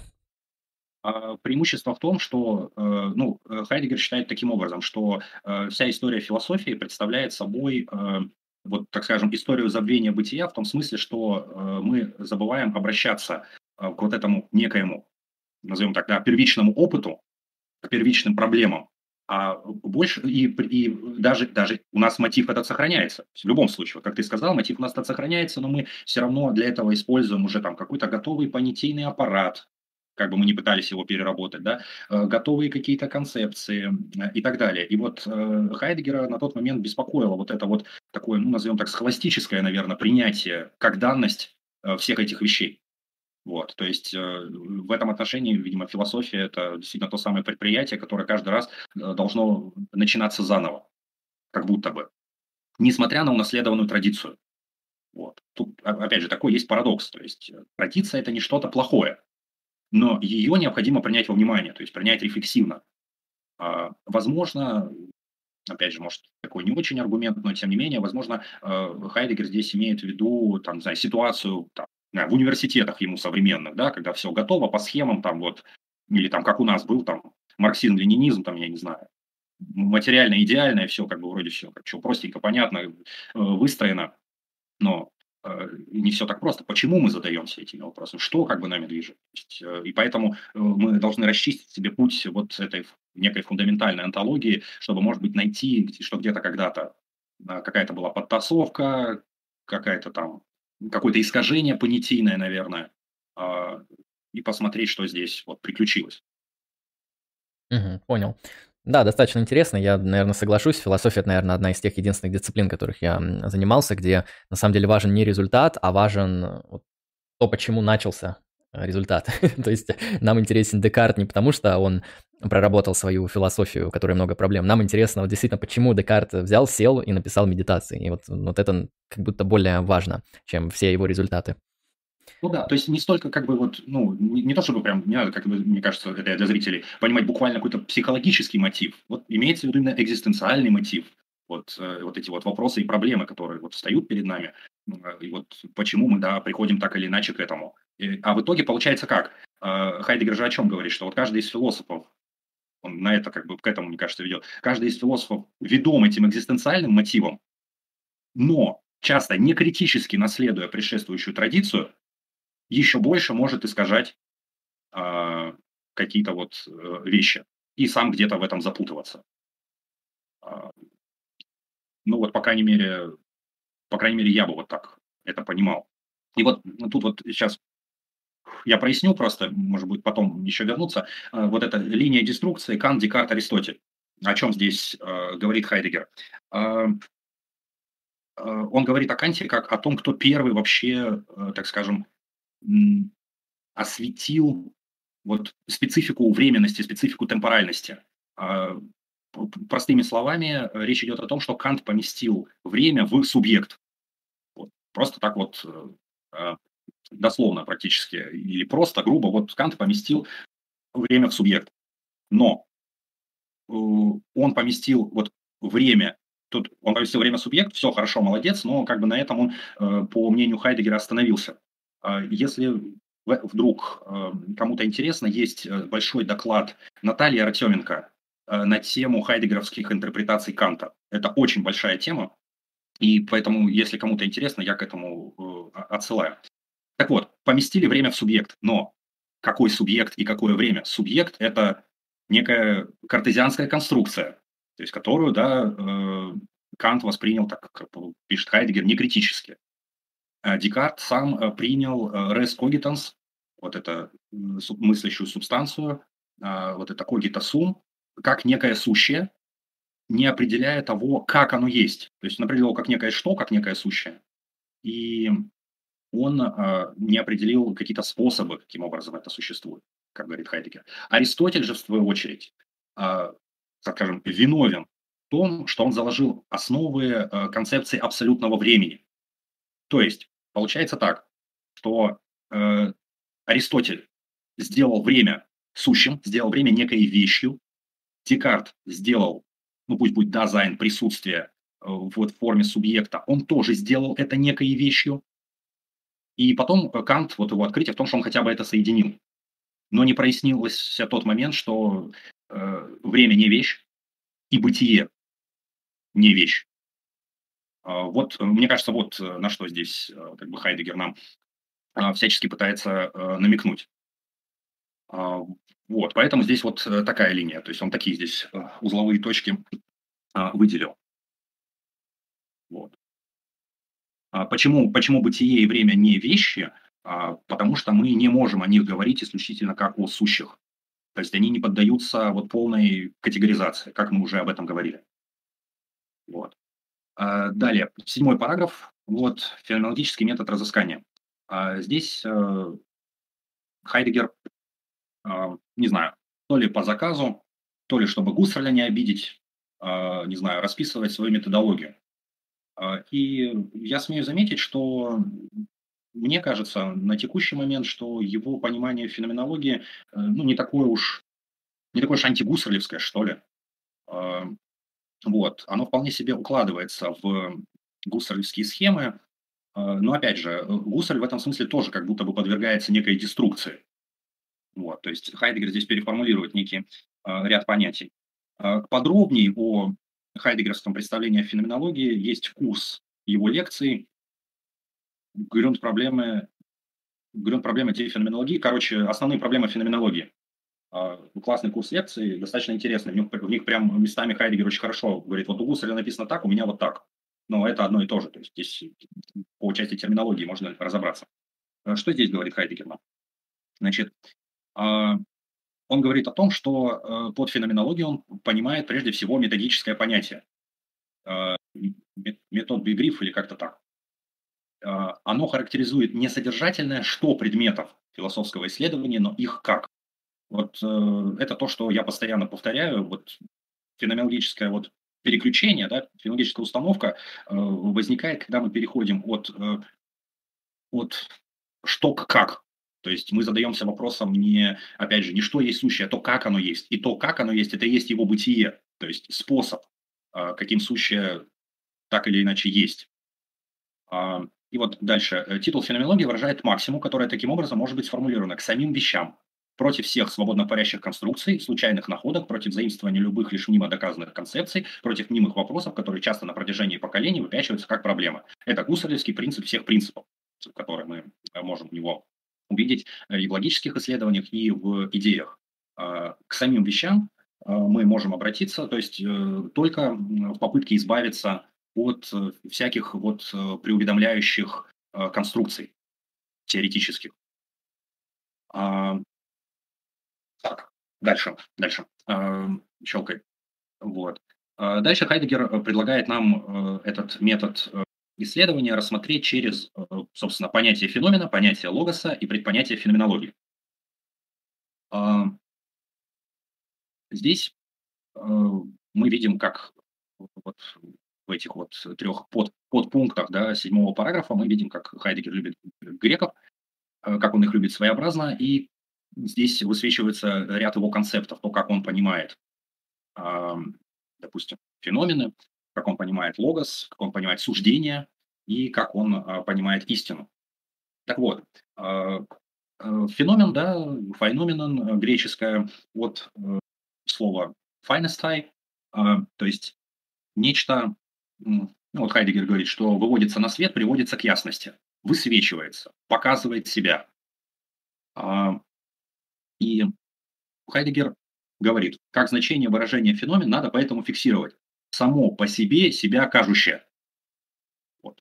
Само по себе себя кажущее. При этом э, Хайдегер обращает внимание, что э, феномен может, то есть феномен это само по себе себя кажущая некая очевидность. Э, нет, нечто вот нами воспринятое, принятое, схваченное, но э, оно может показывать себя и как оно есть, и так, как оно э, еще себя не являет. А, то есть э, то есть, то есть феномен – это такая вещь э, то есть достаточно многогранная, вот что имеется в виду. Вот. А, вот. Сущее может далее оказать себя из себя самого разным образом, смотря э, по способу подхода к нему. Существует даже возможность, что сущее кажет себя как то, что оно в самом деле не есть. Показывая себя таким образом, сущее выглядит так, словно. Такое оказание себя мы называем кажемостью. И также в греческом выражение феноменом, феномен, имеет значение выглядящие так, словно, кажущаяся видимость. А, вот. А, вот. Для дальнейшего осмысления понятия феномена все зависит от того, чтобы увидеть, как оба названных значения феномен по своей структуре между собой взаимосвязаны. А, то есть как нечто себя кажет, но при этом за этой кажемостью а, может а, скрываться а, еще нечто иное. А, Здесь, конечно, можно провести экскурс, э, например, в Гусарля, да, но вот э, я этого сейчас подробно прям делать не буду. Э, вот этот простой, простой пример, да, вот мы видим, что? Мы видим стакан, да, это стакан нам себя как-то как являет. Вот очевидная кажемость для нас это стакан. Мы даже не видим, что в нем налито при этом, да, а это от нас скрыто за этой кажемостью. А, мы а, при этом видим с вами, вот вы сейчас смотрите, вы можете видеть не стакан, вы можете видеть просто как по-хорошему плоское изображение да, на экране YouTube. Кстати, кстати, интернеты еще сильнее усложняют структуру э, фенологических интенциональных актов. Вот, при этом, при этом э, стакан кажет себя так, как он кажется, но в то же время так, как он и не кажется, потому что мы какие-то вещи не схватываем, да, то есть вы не видите его, например, заднюю сторону, вы не видите то, что в нем внутри, а, вот, а может быть, я сейчас даже ликвидирую то, что там внутри. Это был энергетик. Он теперь пустой. Может быть, это не стакан, а колпак. И если это не стакан, а колпак, то значит, это просто какая-то штука, да, в виде усеченного конуса. Ну и так далее. То есть в феномене всегда есть некая видимая и невидимая часть. При этом, опять же, э, нам кажется э, очевидно видим, нам кажется, что вот мы видим стакан. Но нет, видимая часть – это просто какая-то его сторона, а мы остальное все достраиваем и схватываем это до целостного стакана, до его эйдоса. А, вот так бы я объяснил вот это вот различие. Но это же, я как понимаю, очень похоже на то, что было в средневековой философии между сущностью и существованием, да, там угу. экзист и эссе, или как-то как, да, как, да, как, да. как-то так, да, на латинском где в опыте вы видите, ну, вещь частями, кусками, и в целом mm-hmm. опыт — это такая ненадежный источник. На самом деле, когда вы говорите «я вижу кружку», вы видите субстанцию, но субстанция не дана mm-hmm. в опыте, вы субстанцию видите интеллектом, и можете ее как бы еще там познавать с помощью да. дедук- дедукции категорий, там, анализа интеллектуальным анализом свойств и так далее, и так далее. То есть, действительно, если вы mm-hmm возьмете и посмотрите, что у вас в опыте, у вас там стакана никакого нету. У вас какой-то там да. набор цветов, форм, всякой помойки такой непонятный. Стакан у вас в голове по факту достроен. Да, это еще можно так э, исторически даже возвести в какой-то степени к Аристотелю, к его различию э, вот этого первое по природе и первое для нас. То есть э, первое для нас – это как раз таки, ну, то, что в опыте, да, так скажем, нам дается. Но первое по природе – это может, могут быть какие-то сущности, да, это может быть то, что первое по природе лежит в основании вещей, но мы основания вещей не схватываем, мы схватываем уже их э, какие-то проявления, собственно, феномены. Вот. А, мне кажется, такое, это аристотелевское различие здесь тоже э, ну, может иметь место. А, при этом э, Хайдегер здесь э, пытается достаточно ну, на протяжении двух с половиной страниц э, различить э, да, понятие феномена и понятие явления, то есть вот этого немецкого э, Erscheinung. Дискуссия о том, как феномен отличается от явления, ну, дискуссия, как бы проработка этого вопроса, начиная от Канта э, до там, Гусserля, Хайдегера и сегодня, это отдельный вопрос. Но вот Хайдегер считает принципиально важным это различить. А, я бы вот, если по-простому, под явлением он понимает всякую видимость и кажемость, которая, которая может просто отсылать нас к чему-либо. То есть он говорит, например, есть э, проявление болезни. Да? Э, мы не схватываем феномен болезни, мы видим там проявление, только, который указывает нам. Да? То есть, допустим, кашель – это явление как некий признак, вот, как знак как признак у Гуссерля. Вот. А знак как признак, он просто не несет в себе смыслового наполнения, он отсылает нас да, к чему-то вот, а, к, к чему-то другому. И я бы различил здесь просто по Хайдегеру явление – это любая видимость и кажемость, а феномен – это такая, э, такая видимость, явленность, которая наполнена смыслом, ну, как бы сама по себе. А, то есть, например, а, в этом плане, допустим, кашель. А, кашель как явление отсылает, например, нас к какой-то болезни. Но кашель как феномен имеет, наделяется нами э, каким-то определенным смыслом, да, то есть мы сразу, ой, там, человеку там тяжело, человек, там, ему тяжело дышать от этого кашля, у меня раздражает звук, например, или, ой, я сейчас тоже заражусь, буду кашлять, э, то есть множество вот этих вот вещей, э, множество вот этих смыслов, которые мы придаем явлению. Вот, я бы сказал так. Опять же, тут еще такой момент. Я не знаю, зачем это, но на всякий случай. Хайдегер к этому не отсылается, но для Гусарля это принципиально важно, поскольку я упомянул какие-то моменты, касающиеся его теории знака. А, если мы возьмем треугольник Фреги, да, где у нас есть, а, собственно, там, имя, да, его смысл и значение. А смысл – это способ задания значения у Фреги. Да? Способ того, как имя там раскрывается различными способами, там, с его утренней вечерней звездой, но значение одно всегда, да, а, там, допустим, а, там, проигравший при Ватерлоо, да, и победитель при Аустерлице. А, у Гуссерля, то есть, когда я, я использую термины значение и смысл, я здесь если я говорю как у Фрейди, я говорю как у Фрейди. Если я говорю просто, то я эти термины, возможно, смешиваю, поскольку для Гуссерля он не проводил принципиально разницы. Для него значение по Хайдегеру первичней. Он его... Угу. Сейчас, Сергей, прервись, прервись на секунду, угу. а то Да-да. у нас связь немножко заэтовалась. А, лагнула? Угу. Да, подождем, пока значит установится. Да, угу. вроде, вроде чуть установилось. Сейчас я отвечу на донат и попрошу тебя угу. последний абзац повторить, а то его чуть-чуть съело. Все Т- хорошо, ага. А, так, AXL 150 рублей с покрытием комиссии. Лемон лучший, спасибо за работу.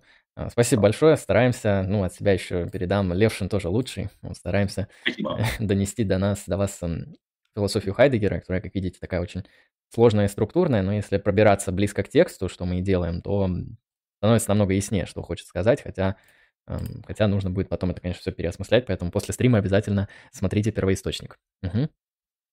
А, вот, я, я там сказал про то, что у Фрейги у нас есть э, да, развлечение смысла и значения. У Гуссерля в феноменологии, э, в его теории знака, он э, понятие смысла и значения не разделяет, а для него это синонимы. Но у него есть термин вот знак как признак. То есть это вот такое, знаешь, голое отсылание, когда вот что-то что-то отсылает нас к тому, чего но на самом деле не показывает. Ну, вот там дорожный uh-huh. знак, например, да? Ну да. Вот. Какой-то символ. И мне кажется, Хайдегер здесь э, говорит о том, что явление это у него просто видимость и кажемость, а феномен это э, нечто наделенное смыслом, нечто многогранное, нечто содержащее в себе смысл, и оно выступает основанием всякого явления, всякой видимости. Ну, опять же, тут не обязательно. Я, э, это, на самом деле, это можно еще резюмировать в более простом тезисе, но он у нас здесь в другом пункте просто. Так, понятие логоса, да. А, здесь, ну, сейчас попытаюсь. Все равно немножко лагаю, кажется, да? Mm, ну нет, вроде сейчас уже связь нормально. Нормально. А, вот да. А, здесь просто что стоит а, принять. Что мы понимаем под э, логосом? Здесь э, логос э, стоит понимать как э, апофансис. Ну, апофансис мы иногда по-русски как-то говорим, ну, правильно, апофансис. Э, это э, суждение, суждение, изречение. У Аристотеля в трактате об истолковании, вот, э, если кто-то э, хочет почитать логические сочинения Аристотеля, ну, я, правда, не знаю, зачем, э, но э, начинайте вот либо с категорией, либо с э, работы об истолковании. По крайней мере, там излагается аристотелевская теория суждений. И вот э, Хайдегер интерпретирует вот этот э, апофансис как э, вот логос изречения нечто показывающее. То есть это суж... мы иногда переводим это как суждение, это некое суждение показывания, суждение, приводящее, не знаю, к свету, э, какую-то область сущего. Да, то есть мы ну, какое-то сущее, например. То есть э, я э, вижу, что э, лагает связь, например, и тут я говорю, я, то есть я говорю, связь лагает. То есть я привожу к некоему свету э, какую-то ситуацию, какое-то сущее, какое-то ну, явление, выражая, выражая это в речи. Вывожу на свет, так скажем. А, и а, при этом, а, то есть, как бы тут как понимать. То есть Хайдегер, еще раз, понимает суждение не просто как да, там, субъектно-предикатную конструкцию. Он говорит э, о суждении, вот якобы в исконном греческом смысле, э, как вот как раз некое показывание, наведение, некое раскрытие чего-то о сущем, а именно раскрытие истинности или ложности этого сущего. А тут такой момент, а, опять же, и я тут помнил одну фразу Аристотеля, опять же, из трактата об истолковании. У Тренделенбурга есть э, работа «Элементы логики Аристотеля». Если кто-то не хочет читать его логические сочинения, но хочет с этим познакомиться, почитайте Тренделенбурга. У Аристотеля есть такая фраза. А, «Суждение истины в том же смысле, в каком и вещи». То есть, как бы, Аристотеля надо э, мыслить э, очень, прост, очень простенько. Э, то есть, вот мы говорим, у него не было такого вот разделения да, слов и вещей, как, с чем мы мучаемся сегодня, да, с чем мучается там, аналитическая философия, да, с чем э, мучились там, какие-нибудь постструктуралисты. Э, Аристотель надо понимать очень просто. И э, всякое высказывание есть просто высказывание о некоем сущем. Э, опять же, апоф, вот тут э, апофансис, апофансис не надо путать с, с апофасис. Тут вот n у нас, ню, вернее, греческое. Апофасис – это отрицание как раз катафасис утверждение, а апофансис – это вот некое приведение к ясности, показывание. То есть, обратите на это внимание, я просто когда-то давным-давно, лет 10 назад путал. Вот. И мы, когда произносим некое суждение, мы выводим сущее к свету, к некой истинности или выявляем его ложность. Как понимает истину Хайдегер? Истину он понимает вот как раз как аллетая, а, по-гречески вот он очень странно как бы это делает. Это опять же, это, это понятие, это понимание истины для Хайдегера фундаментально, вот, но он э, почему-то вот а летая, он берет а как отрицательную приставку греческую, а лето ну, обозначает некое забвение, сокрытость и так далее. Ну, богиня лета, что-то кануло в лету, мы говорим, да, оттуда. И вот он дословно переводит истину как несокрытость. А, то есть, э, опять же, в греческом насколько я где-то читал, не, употреб... не так не разделялась вот эта приставка, чаще «а» не отделялась. Но вот э, у, Хайдегеру, у Хайдегера было свое видение греческого, как мы с вами знаем. Так вот, истина – это не сокрытость, то есть приведение чего-то к несокрытости. То есть э, вот есть какое-то положение вещей, и мы о нем сказали. Мы как бы из сокрытого вывели к истине что-то, своим суждением.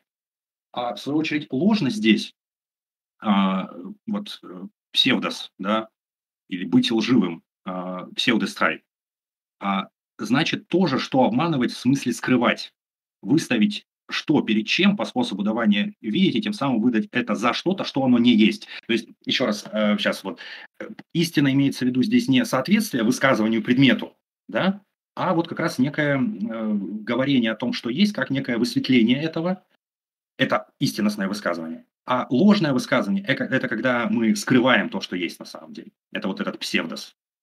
А, на эту тему очень много у Хайдегера сказано в его курсе лекций по Пармениду. Там он вот с этими алета и псевдос возится э, все, все лекции.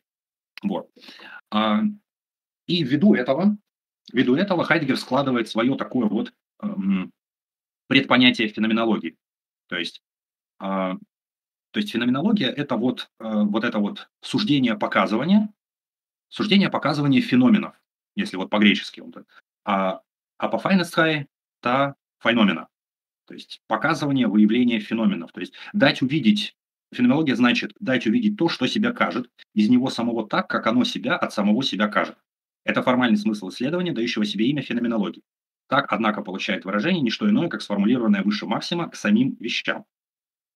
И э, дальше вот он разворачивает. Феноменология есть способ подхода к тому и способ, показывающего определение того, что признано, признано стать, призвано стать темой антологии. Антология возможна только как феноменология.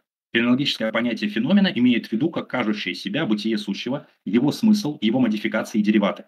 То есть, э, еще раз, от, э, то есть, э, в чем суть? Феноменология – это способ, да, это способ дескрипции, способ описания того, как вещь нам дается, как она себя являет. Это способ описания бытия вещи. То есть, и это поворот от сущего к бытию, поворот от что к как.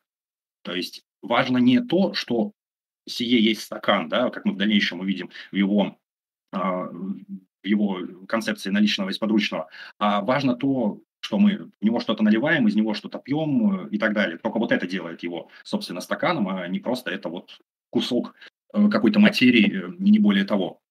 И, опять же, то, что мы из него пьем, из него что-то наливаем, это способы бытия стаканом. Да? То есть то, как он, как он есть, а не то просто, что он есть. Да? Просто это, говорю, там, может быть что угодно. И, угу. и вот. И далее э, взятая предметно-содержательно феноменология есть наука о бытии сущего, антология. В данном прояснении задач антологии возникла необходимость фундаментальной антологии, которая имеет темой онтологически, антически особенное сущее, присутствие. А именно так, что она ставит себя перед кардинальной проблемой, вопросом о смысле бытия вообще. А, то есть он свой поворот, вот еще раз, он здесь просто свой поворот от сущего к бытию сущего, поворот от что к как, э, он обзывает феноменологией. И из самого разыскания выяснится, методический смысл феноменологической дескрипции а, есть толкование.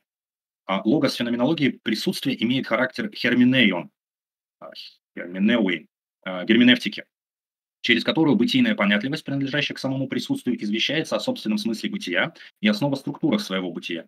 Феноменология присутствия есть герменевтика в исконном значении слова, означающем занятие толкования. Здесь Хайдегер вводит э, еще один методологический э, такой ход, то есть он говорит о том, что э, фундаментальная аналитика Dasein, э, ее феноменологическая дескрипция возможна только как герменевтика, то есть только, только как э, некое толкование, э, некое э, такое вот э, попытки понимания. То есть задача может быть не столько выяснить э, какие-то точные данные, сколько проинтерпретировать нечто. То есть вместо какой-то вот аргументации, даже я бы сказал, вместо какого-то объяснения здесь э, приходит идея толкования интерпретации. А тут, э, тут очень интересно, потому что здесь такой момент. Хайдегер здесь внезапно втыкает в гуссерлевскую феноменологию герменевтику, а, герменевтику Дильте. Хотя сам Гуссерль э, как-то несколько скептически относился к этой методологии, потому что Гуссерль считал первичным, первичным аналитику, анализ, аналитику. Хайдегер вроде тоже говорит об аналитике присутствия, но прикол в том, что герменевтика исходит из целого, из целого, то есть, ну, Хайдегер это из целого присутствия или там из целого текста, Э, Гусар, в свою очередь, не обращает вообще на это внимания. Он идет чисто аналитически. А, вот.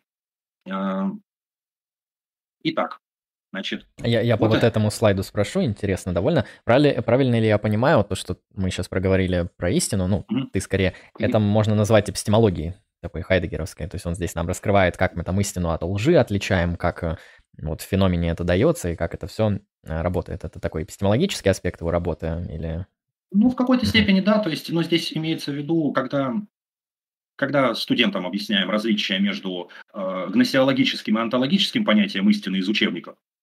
Вот онтологическое понятие истины – это, с одной стороны, да, там, платоновские идеи, например, или истина божественная, а у Хайдегера это истина как несокрытость бытия. То есть это некое свойство, э, свойство бытия открываться нам. Или не так, свойство сущего открываться нам в своем бытии. Это есть истина. Ну и наша способность, соответственно, раскрывать для себя это сущее и говорить о его бытии. То есть структура вот так такая. строится. А, у нас есть, эм, ну вот тот самый человек, да, дизайн. А, у него есть ну, феномен некоторый. Mm-hmm. В феномене ему что-то открывается. И когда он об этом феномене судит, то, что в нем есть, это верно, то когда он судит о нем как о чем-то, что там нет, это неверно. Или что-то я пропустил? Сейчас. Э, скорее, скорее здесь э, я бы вот эту алетую хайдегеровскую, э, я какое-то время отождествлял это с гуссерлевской очевидностью. То есть, скорее, скорее вот так. Это вот как раз ну, первичный опыт, так скажем, постижения чего, чего-либо, то есть чистая данность. Чистая данность это и есть вот эта вот чистая данность, это очевидность, это вот эта алетая истина. Оно может быть так скажем, оно может быть ложным, потому что э, оно как-то искажается, может быть, в ходе нашего описания, э, в ходе нашего использования слов, готовых концептов и так далее. Я бы вот так это объяснил. Угу, хорошо. А можно, можешь ли ты проиллюстрировать какой-нибудь пример, вот как будет истина работать вот, на конкретном примере, вот именно с хайдеггеровским аппаратом, который мы сейчас обозначили? Угу. Ну, э, так, я, э, ну, смотри, я сейчас попробую сначала через э, очевидность пройтись. А, может быть, не очень корректный пример для каких-то крутых феноменологов, но тем не менее. Вот а, видим мы издалека, что едет автобус. Да? А, мы знаем, что на этой остановке вот останавливаются два таких вот типа автобусов. Ну, у нас во Владивостоке просто есть синие автобусы, вот останавливаются на одной остановке. Мы еще не видим номера, но э, с очевидностью да, нам представлен автобус. Вот мы его схватили, вот видим его. Это очевидность. То есть он явил нам себя так или иначе. Эта очевидность э, как-то запустила в нас какой-то ассоциативный ряд. Мы еще не видим номера, э, не знаем, но мы предполагаем, ага, ну он сейчас вот подойдет, вот все, сейчас сяду, на пары поеду. Потом он подходит, и выясняется, что это не тот автобус, мы видим лучше уже номер, что это не тот автобус, который нас отвезет на занятие. То есть вот это очевидность автобуса сохранилась, но мы к ней добавили, что ага, мы сейчас вот на нем уедем э, там, на занятия, например. Э, это то, что э, выдало в нас или в автобусе себя за то, чем оно не является, мы это подкорректировали потом, когда увидели номер. Увидели, что это номер, который не увезет нас на пар. Ну, окей, мы такие думаем, ладно, не поеду я на занятия, поеду к другу на этом автобусе. Вот и ты думаешь тоже сейчас наперед, у тебя, ты представляешь, что ты сейчас вот доедешь до товарища, вы там потусуетесь. А тут внезапно, не знаю, там водитель автобуса только-только приехал, не знает маршрут, там, я не знаю, или он остановился и так далее. То есть, грубо говоря, истина здесь э, своего рода, вот или очевидность, э, она э, постоянно как бы обновляется. Это нечто процессуальное но процессуальное как бы не столько в том смысле, как у Гегеля, например, да, движение от относительной истины к абсолютной, а как то, что мы, э, вот схватывая определенный феномен, просто постоянно его дополнительно проясняем, проясняем, проясняем и так далее. Это бесконечный процесс, а, но истинность того, что он нам дан, сохраняется. Мы лишь снимаем какие-то вот вот эти вот напыления, вот эти вот слои, вот эту грязь, вот этого псевдос, вот этой ложности, то, что нам как бы явилось, но на самом деле оно не так. И вот феноменологическая работа и как раз и э, заключается в прояснении очевидности.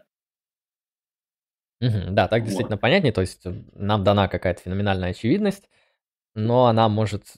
Но мы к ней там в силу наших каких-то там планов или там опыта что-нибудь дорисовываем. Это дорисовывание, оно может не совсем совпадать с этой очевидностью.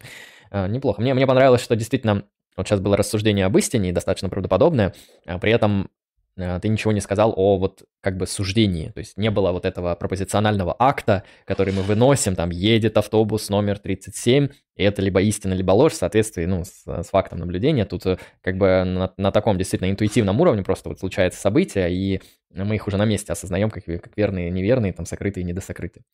Да, действительно а, просто интересно. Видишь, в чем, в чем дело? Тут э, в феноменологии эм, суждение это уже как бы это дополнительный акт да, то есть э, это уже нечто последующее. Сначала всегда идет интуиция. А мы можем вынести суждение, и, но суждение, опять же, тут э, будет иметь э, как бы какую-то претензию на значимость только когда есть как бы те, кто тоже обладают способностью суждения, чтобы как-то его подкорректировать, да, то есть интерсубъективный такой вот компонент здесь схватывается, да, э, допустим, э, это если вот по, по гусарлю, наверное, двигаться. Я точно так же вот на парах говорю, вот, э, ребят, я вижу здесь, вот сейчас на занятии, вот здесь на столе прыгает розовый единорог.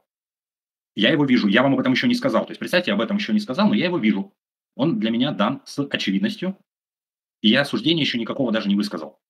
Тут я его высказываю, и, ну, в какой-то степени, я не знаю, вот ну, не столько в твоей терминологии, просто оно проходит такой своего рода проверку, проверку на истинность, проверку на значимость, да.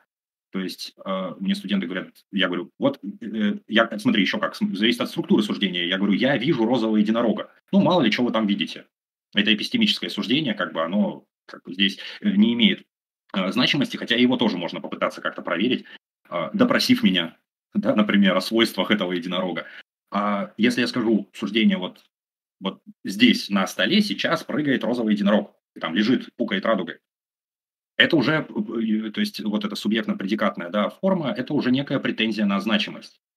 Ну, это, опять же, я сейчас, может быть, немножко от себя такую проговариваю, и окружающие вокруг пытаются соотнести это суждение как бы с собственным видением и, возможно, собственным суждением, либо с э, контекстом, например, научным. Мне может кто-то из студентов притащить, например, полный атлас там живых организмов и показать мне, смотрите, тут розовых единорогов нет, вам кажется, вы просто перепутали студента с кем-то, с этим единорогом. Кто-то может принести, например, справочник э, психических болезней или отправить меня на соответствующее обследование, или дать мне таблетку, чтобы я как-то меня переубедили в том, что здесь прыгает розовый единорог, несмотря на всю очевидность. Э, я обычно, когда речь идет о суждениях, всегда говорю о том, что суждение – это нечто высказанное. А если оно высказанное, это всегда некое действие, всегда некая претензия на значимость, которая имеет смысл только вот в контексте, либо среди других людей, ну и более широком, там, может быть, в контексте современного там знания, современного вот как там эпистемологического каркаса, или как это правильно назвать. Вот я так бы сказал.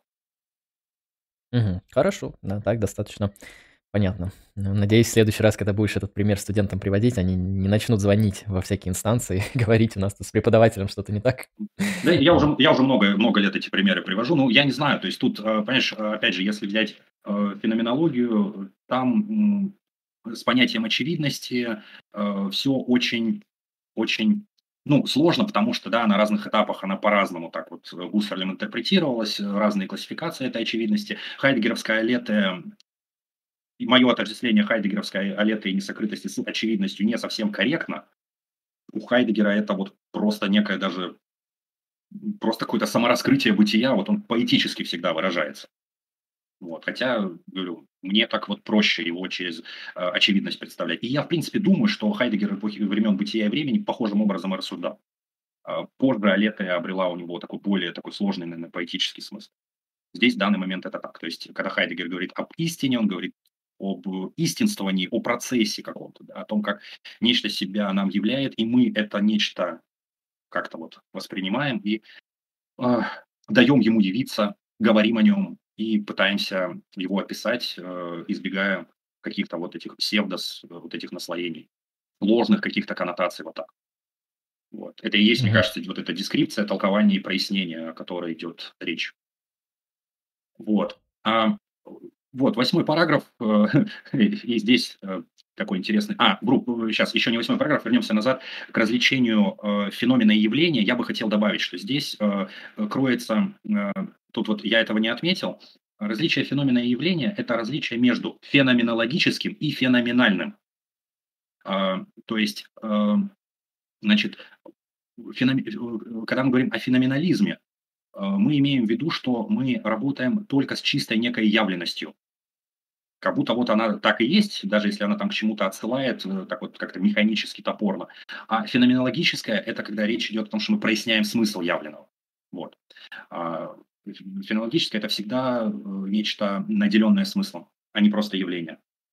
А, вот так а, Окей, ну вот можем дальше идти. Это просто вспомнил, хотел сказать про различия феноменологического и феноменального. Угу. Пункт 8. Да, и здесь, и здесь это просто э, интрига века, да, то есть э, Хайдегер здесь нам дает план работы, э, вопрос о смысле бытия, ну, подводит некий итог к введению, да, вопрос о смысле бытия уни, универсальнейший и пустейший, но в нем заложена вместе с тем возможность своей ему строжайшей индивидуации до конкретного присутствия. А, э, получение основопонятия бытия, предразметка требуемой им онтологической концептуальности с ее необходимыми видоизменениями нуждаются в конкретной путеводной нити. Универсальности понятия бытия не противоречит специальность разыскания исследований, то есть прорыв к нему путем специальной интерпретации определенного сущего присутствия, в котором надлежит добыть горизонт для понимания и возможного толкования бытия. Это сущее, опять же, само в себе исторично, так что онтологическое просвечивание этого сущего в его самом своем необходимо, в его самом, самостном, наверное, правильнее своем необходимо становится историографическая интерпретация. Ну, это просто итог. То есть э, речь идет о том, что вопрос о бытии, он фундаментальный, фундаментальность его э, отсылает нас к... То есть в, в качестве фундамента мы находим как бы сами себя как дизайн присутствия. И оно, это дизайн присутствия раскрывается через э, временность, темпоральность и дальнейшем историчность.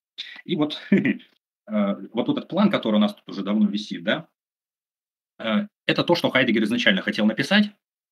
В итоге то, что у нас есть под названием «Бытие и времени», «Бытие и время» – это лишь только одна треть. То есть а, первая часть, вот интерпретация присутствия на временность, а, из него у нас есть только первый и второй пункт. Вот, подготовительный фундаментальный анализ присутствия, присутствие и временность. Все. Э, время и бытие, вот то, что он здесь так и не было написано, есть лишь э, доклад 62 года, но он э, не совсем, скорее всего, о том, что Хайдгер хотел бы тогда написать, и он представляет собой некую вот саморефлексию на эту тему. А почему продолжения никогда не было. И вот вторая часть, то есть деструкция антологии. А, про Канта у нас есть текст Канта «Проблемы метафизики». Это было написано, но не в составе «Бытия и времени», это была, была отдельная работа. Далее, антологический фундамент Когита Сум и включение средневековой антологии в проблематику Рес Когитанс. Отдельный текст об этом также не был написан, но э, эту, э, эта тематика, она прослеживается у Хайдегера в работах «Европейский нигилизм и письмо о гуманизме», его критика Декарта есть там. И трактат Аристотеля о времени, имеется в виду аристотельская физика.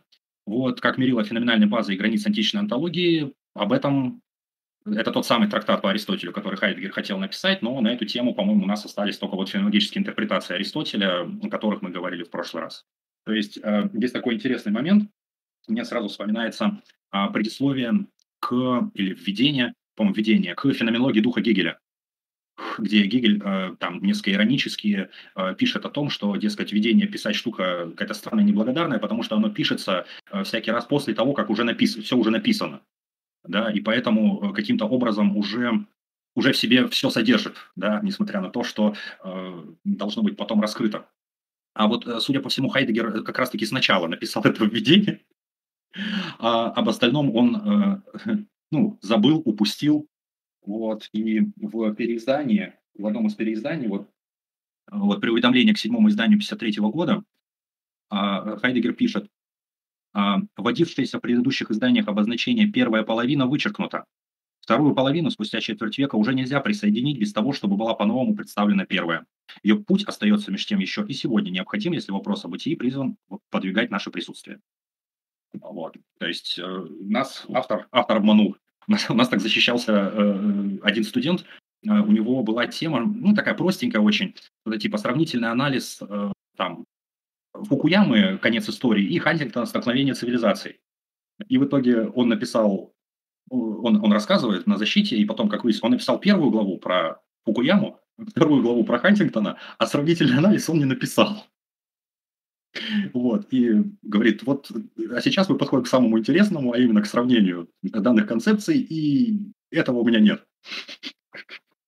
Хитрый жук, зато честно.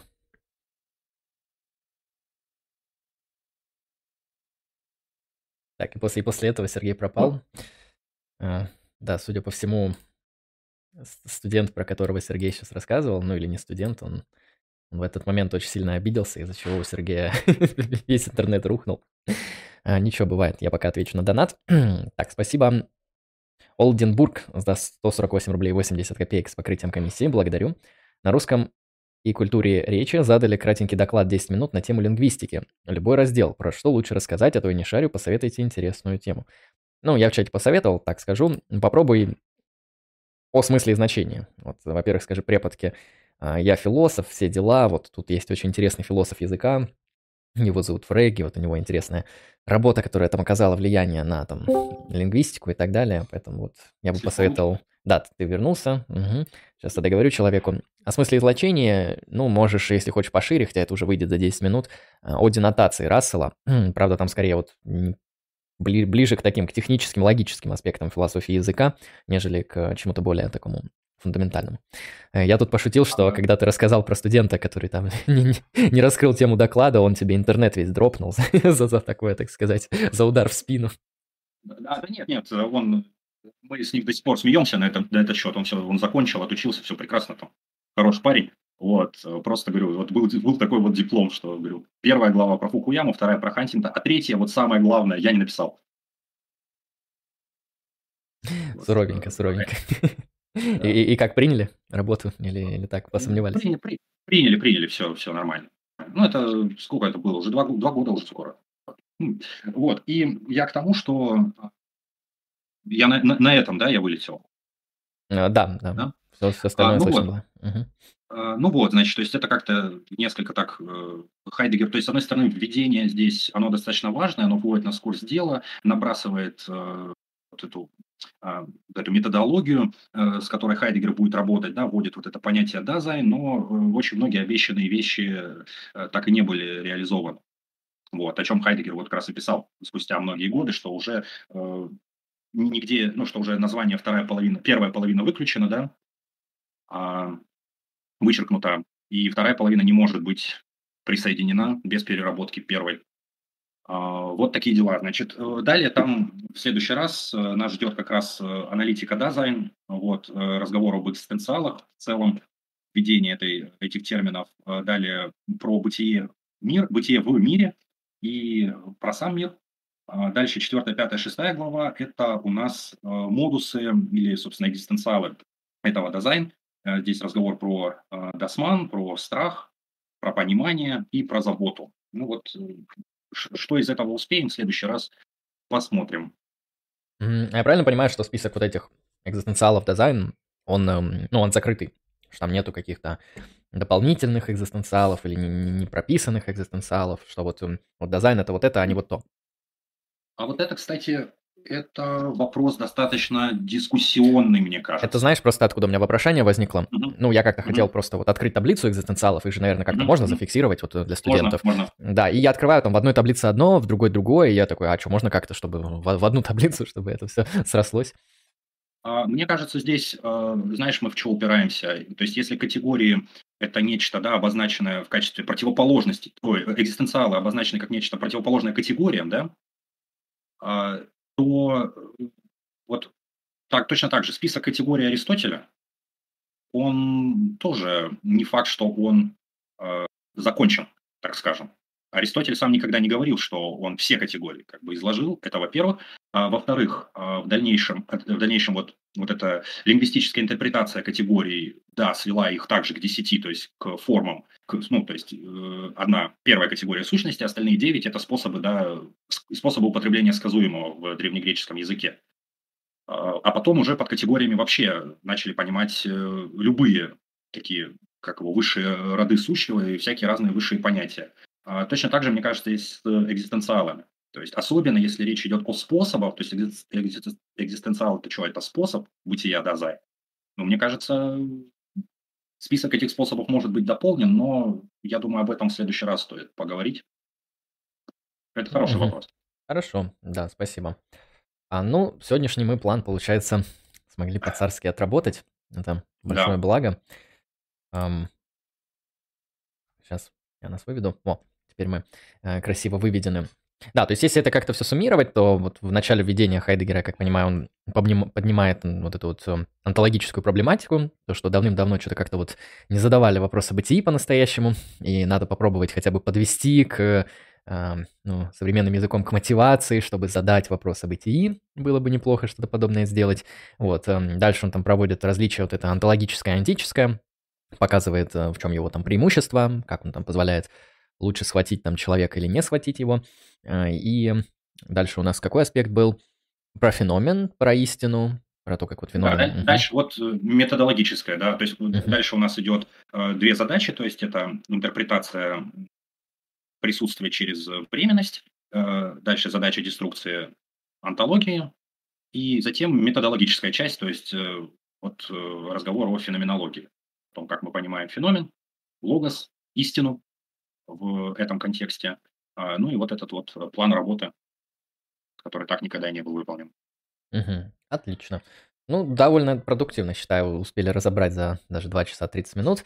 А, не знаю, по времени ты на на это время рассчитывал или быстрее, но в в целом, а, нормально так Ну, успели. как получилось, так получилось. По крайней мере, как бы этот гештальт мы закрыли. Да. И у нас, э, не осталось подвешенных подвешенных каких-то моментов, так скажем, что мы начали разбирать какую-то главу и остановились внезапно из-за того, что времени нет. Ну да, это такое бывает.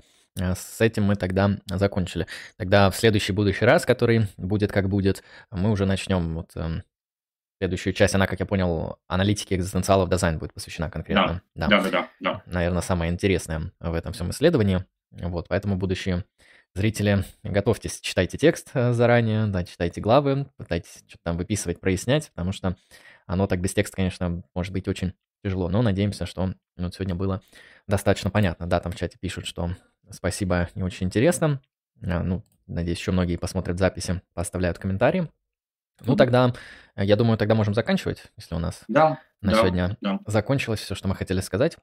А, Да, спа- спасибо много, уважаемые зрители, кто донатил. Сегодня не особо было много донатов, но если вы захотите задонатить постфактум, то я обязательно это посмотрю и прочитаю. Поэтому там смотрите на ссылочки в описании на донатов. Не забывайте подписываться на все наши ресурсы. А, Если вы хотите там что-то уточнить у Сергея вот по поводу того, что мы сегодня говорили, можете ему в личку ВКонтакте написать, если у него будет Да, время, он обращайтесь. ответит. Там еще, кстати, люди спрашивали, ту презентацию, которую мы сегодня использовали, ее можно будет э, людям распространить а, или, или М. оставить? Да, конечно, да, скидывай. Мгм. Просто там ничего, кроме цитат, в принципе, и нет. Я там не проводил каких-то, не, не выдавал каких-то схем и каких-то конспектов. То есть это просто набор цитат, на которые я опирался для себя, и чтобы кто-то мог хоть э, видеть текст, если он не перед ним. То исключительно с этой целью. Отлично. Ну, я тогда прикреплю эту презентацию в описании под эту трансляцию, чтобы вы могли, если вам это необходимо, ознакомиться с этим а, подробно и посмотреть, что да как, что зачем следует. А, Хорошо, Сергей, тогда будем на сегодня Да, заканчивать. У тебя уже там второй, третий час ночи. Тогда тебе хорошего, да, а, хорошего способа отдохнуть, хорошо поспать да. м, и Спасибо. начать Спасибо. успешный завтрашний день.